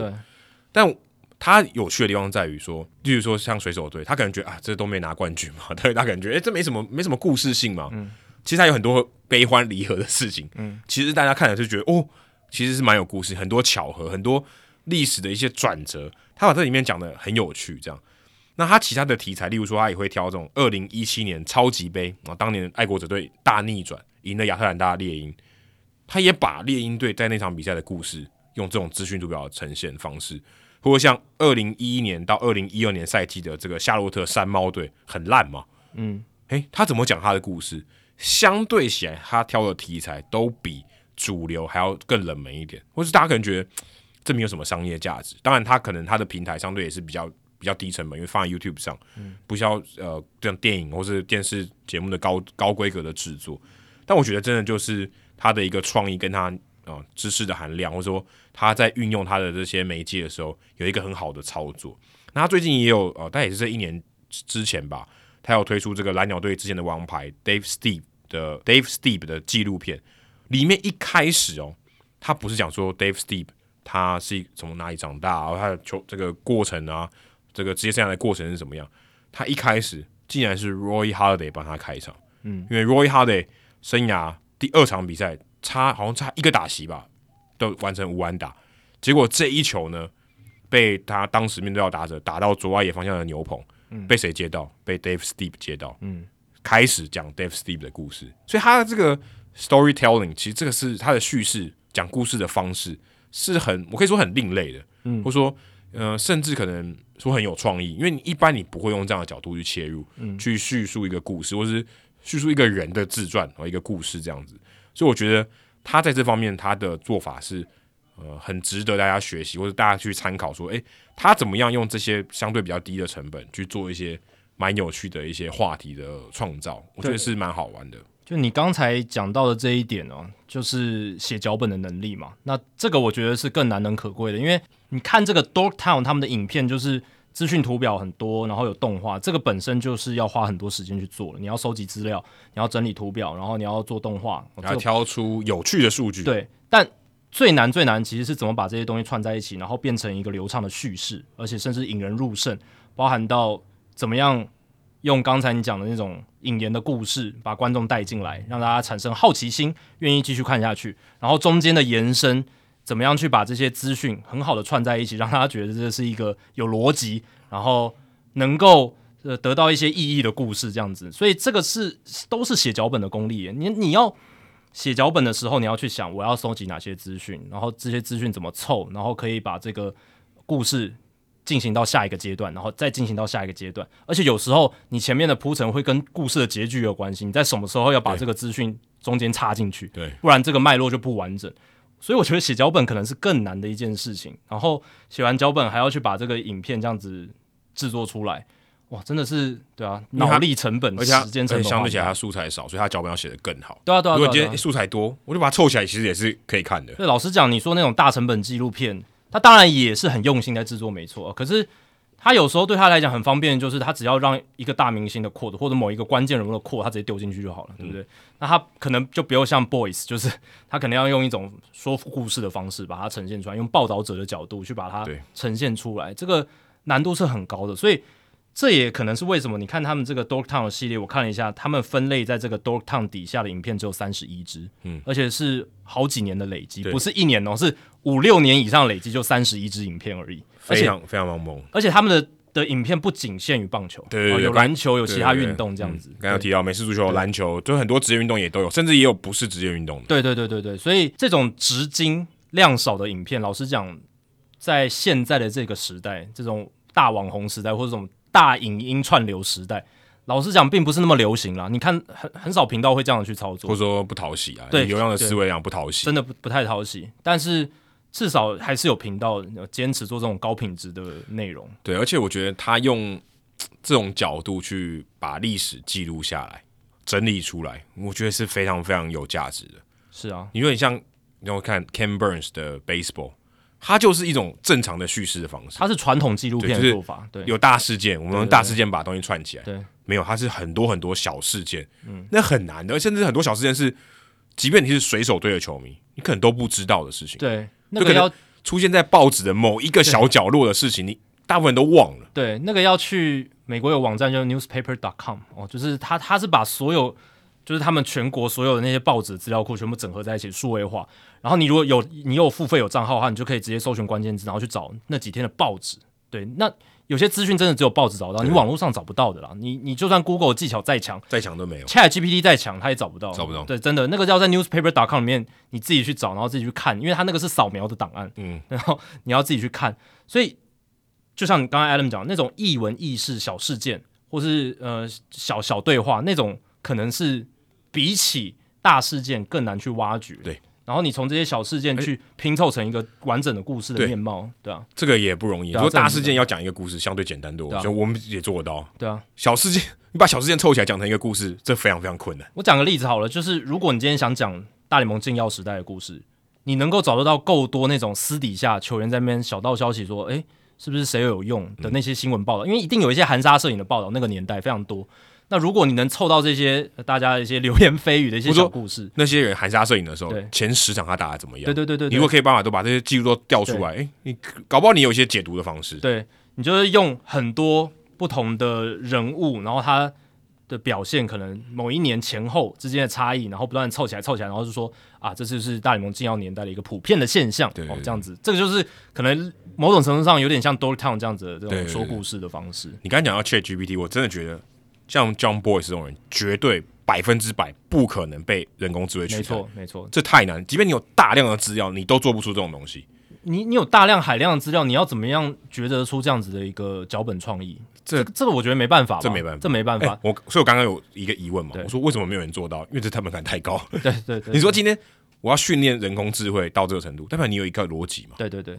妈，根本没有人学得起他的逻辑。对，人工智慧它也有它一套逻辑，可是那就是人工智慧的逻辑，它可能就没有办法像 John Boyce 这么有趣，或甚至没有人可以知道 John Boyce 逻辑是什么。对对，它没办法被复制啊。你要你要你要怎么训练人工智慧？你训练不出来，因为你根本就不知道它的逻辑是什么。所以这个故事也启示我们说，如果未来我们不要被太强的人工聊天机器人取取代的话，就是要有一些比较独特的创意跟想法。对，我觉得，对他真的这个，大家如果去看他影片，你会觉得。你要嘛就两种情况，一种觉得这个人太神了，第二个觉得这影片好想睡，真的真的就是这样。我觉得也有蛮多人可能会觉得很想睡。对，但是诶、欸，大家听完这一集，听到这边，然后你如果听完这期节目，你告诉我你看的这个影片，你的想法是什么？仔细品尝一下。因为因为我我个人认为哦，这是我自己嗯自己这个呃一厢情愿的想法。我觉得喜欢听我们节目的人应该会喜欢这个调性，会有一定的比例，对，有调性会比较合。但如果今天你是一般的球迷，你要喜欢这个影片，我觉得比例是相对低很多很多的。是，如果你只是比较喜欢刺激的 highlight 啦，就是那种精彩镜头的话，那可能这种影片你可能不合你的胃口。对，这有很多小趣味啊、历史的东西，大家应该会喜欢。嗯，好，接下来数据单元哦，诶，其实最近大家如果看这个大联盟的官方的社群，我、嗯哦、一天到晚都在 po，诶，哪一个球队比较强？哦，谁的这个预测预测值比较高？对，FanGraphs 好像最常用吧？我看 BP 跟 FanGraphs 比较常用。对对对，这两家是最大。对，对而且都是我觉得也很妙。大联盟没有自己的，他们都引用别人的。对对对，他们没有自己开发。其实照讲讲，他们可以有自己的一套。我就说，我们的专家预测，但用途是什么？哦，对，也是来取代这种贴文嘛，因为他等于拿别人预测好的东西，哎，变成我们的贴文，有点像这样。嗯、对，他如果他可以自己有一个。自己的内容，说我们自己的预测是怎么样？他可能觉得效益不大嘛，因为别家已经在用，他新闻要做的话，引用就好。如果只是单纯为了新闻做的话，可能就是经济效益没有那么大，哦、要花花很多钱去做。Pipeline 他们就有，对不对？Pipeline 的排名他们就有对 Pipeline 排名他们是有的，他们可能觉得这个价值是对比较有价值，或者可能比较少人做。对对对，也也是。但其实外面的媒体也有蛮做做蛮多排名的嘛，对吧、啊？像像 ESPN、FanGraphs、BP 他们都有做。那我们今天数据单元就是要聊，因为刚好就是这个礼拜就是我们刚过去的这个礼拜呢，大联盟的投捕手报道，然后春训也即将要展开，所以现在就是预测系统的一个公布期啦。那、嗯、Baseball Prospectus 棒球指南的 Pecoda 系统，还有 FanGraphs 他们自家的预测系统，都在上个礼拜公布了，就是在球季之初还没开打的各队战绩，还有季后赛率的一个推估。那这个是只单纯战绩跟季后赛率这些东西，而我们今天没有要讲，就是个人个别球员的个别球员，大家可以自己上去看这样子。那他们其实都有做预测系统，都有做预测这样子。那这个预测系统也跟大家科普一下，就是这些预测系统它不是说哦，我二月发布出来，然后它就定型，不是。它这个系统其实是会随着各队阵容有一些改变，像最近白袜签了 Elvis Andrews，哦，会有一些。阵容的改变，他还是会去做浮动的变化，而且未来赛季开打之后，赛季进行，他们每一天都会做这个预测系统、战绩预测，还有季后赛率的一个浮动调整，这样子。你白想有点像股市，对，其实蛮像的，蛮蛮像股市后后市的这些预测会是怎么样？对，因为股市会有些这个可能这些企业的一些事情会发布嘛，或者诶有这个产业有什么影响，它会调整嘛，就跟刚才签约是一样的道理。对，就是景气报告会受到。这家公司的未来前景报告会受到近期的新闻影响，对对对，然后一些公司组织的变动等等。那因为现在就是我们就是在二月份嘛，所以我觉得还是有一些代表性啊。毕竟就是一开始，诶，各队在经过一个休赛季的补强啊、阵容调整之后，他现在的状态是什么？我觉得这是有一个代表性。那等球季结束之后，我们可以再来做一个对照，这样就会蛮有趣的。之前什么国民队啊，就差差距很大嘛，对，跟季前的预测就。嗯差比较大，还有皇家队这种，精英队我记得差距很大。没错，那我先帮大家整理了几两个主要的观察重点啦。第一个就是 FanGraphs 跟 BP 这两个具有代表性的预测系统，基本上在战机的预测方面呢，各分区的排名趋势，这两家大致上都差不多，就是大致上没有那种什么这一边排最后一名的那一边预测第一名，没有这一种啊，就是大致上都蛮差不多的。诶，但是对于一些细部的排名上面。FanGraphs 跟 BP 有不同的预测哦，那今天就来跟大家分享一下，总共有四个分区的分区冠军，双方的预测不同。美联中区 BP 他们是预测双城可以拿下分区冠军，但 FanGraphs 则是预测守护者哦，这有不一样。对，而且 BP 普遍对于双城跟守护者的战绩是更加乐观，他预测都是八十八胜七十四败，但双城在小数点上有些微的优势，这样子。那 FanGraphs 的话，则是预测守护者八十三胜，然后双城八十二胜，差距不大，所以其实是只是差一点点而已。对，但是 BP 跟 FanGraphs 之前对于这两支球队的预测，中间大概有五六场的差距这样子。嗯、对，所以 BP 看起来是比较看好双城跟守护者，但就这两队之间的战力的话，其实两个预测系统都觉得对都很接近，很接近，差一胜而已，一胜不到了。对，那其实守护者在这个休赛季有补强嘛？补进了 Josh Bell 去加强他们的打线，可是整体的变动是没有到那么大，没有没有像双城补的那么多这样子。那双城当然是重要是健康啦，如果他们能健康的话，其实我是觉得他们应该可能比起守护者还有更多的一些优势，就把风险跟这个期望值得出来以后，可能两边差不多。嗯，然后国联东区的部分，BP 是觉得大都会会拿下分区冠军哦，所以江教练可能会比较喜欢 BP 这样子。勇士队第二名，然后。FanGraphs 预测勇士队会拿国东冠军，然后大都会第二。基本上，如果大家要所有人现在猜，应该也是这两队拿这个分区的前两名啦。对，这也说真的，也不用他们预测，大概也会猜这两队。对，但是 BP 觉得大都会，他们比较喜欢大都会的这个阵容的一个样态。嗯、那 FanGraphs 这边是喜欢勇士。那 BP 大都会的战绩预测是九十六胜哦，其实蛮多。然后勇士队九十一胜。FanGraphs 是预测勇士队可以拿到九十五胜，然后大都会九十二胜，基本上就是翻转过来，差距也差不了太多。对对对，但呃，显然是呃，FanGraphs 可能对于勇士的阵容哦，可能是比较有信心。应该是说他们的这种潜力天花板可能更高，因为勇士队相对年轻嘛，嗯、很多年轻好手这种进步幅度可能更高。大都会两个王牌就好捞。对，然后 BP 可能是比较喜欢 Proven Track Record，、嗯、就是已经实机证明过的这些呃资深球员他的数据这样子。再来看到国联中区哦，其实也是差不多。那 BP 是比较喜欢酿酒人，然后红雀第二，FanGraphs 认为红雀会第一，酿酒人第二。但战绩其实都差不多。对啊，BP 认为酿酒人是八十八胜，红雀八十六胜，然后 FanGraph 认为红雀八十八胜，酿酒人八十六胜。所以两个联盟的中区真的都非常接近，非常接近，前两名都几乎咬在一起。所以会变成两个不同的 tier 嘛，就是在中区的部分。嗯、那当然，在美联中区的话，白袜队我觉得是跟前两名已经有一些差距拉开了。嗯、哇，这个刚起刚要起飞就被人家追过了。对，然后皇家跟老虎就是就是在比较后段班。那如果看到国联中区的话，小熊当然也在就是向上的一个阶段，可是就是跟红雀跟酿酒人好像，呃，嗯、尤其是投手的部分差的有点多了。小熊的投手比较不让人放心。没错。然后，呃，海盗跟红人就是重建，然后还在想要往上爬的一个阶段。那接着看到就是国联西区，BP 跟 FG 就是 FanGraphs 也有不同的预测。BP 是认为道奇队会拿下分区冠军，九十六胜，然后教士队第二，九十三胜。FanGraphs 预测教士队会是第一名，九十三胜，而且道奇队 FanGraphs 预测会拿到八十八胜而已。当然，这个就是看你对道奇队这个休赛季。比较少的操作是什么样的观点？那显然 BP 觉得说他蛮看看好道奇队农场里面的一些深度选项，在这个休赛季会上来，而且会有不错的表现，应该是这样认为啦。因为道奇队老实讲，大联盟阵容的补强都是一些比较边缘的哦，JD Martinez、Noah Syndergaard 这一种，并不是那种大幅度的补强。对啊，可是八十八胜 FanGraphs 给也给太少，哎，真的是这个蛮大胆的。老实说，这个预测出来有点吓到大家，嗯、比较不看好道奇队的第一个。阵容损失的可能真的比较多，然后再来就是他可能对于一些新秀的不可预期性，他没有那么看好这样子。九十胜以下，我觉得我觉得机会太低了。我觉得应该不会啦，我觉得应该不会九十胜，就是我觉得应该不会不会低于九十胜。对啊，我说要低于九十胜，机会真的太低了。对，而且你看，其实 BP 跟 FG 就是 FanGraphs，他们对于教室战绩都一样，九十三胜六十九败，但是两边对于道奇队是有 蛮大的一个八场的胜差，对，对对，差非常多，没错。好，那这个是分区冠军预测两边不同的部分。那第二个就是有差异的部分，就是在季后赛率哦。其实有一些球队他们季后赛率两边的分析预测差很多。那我这边只把差到二十个百分点以上的揪出来。二十个百分点其实很离谱，其实也差很多了。二十百分点我觉得很离谱，差很多。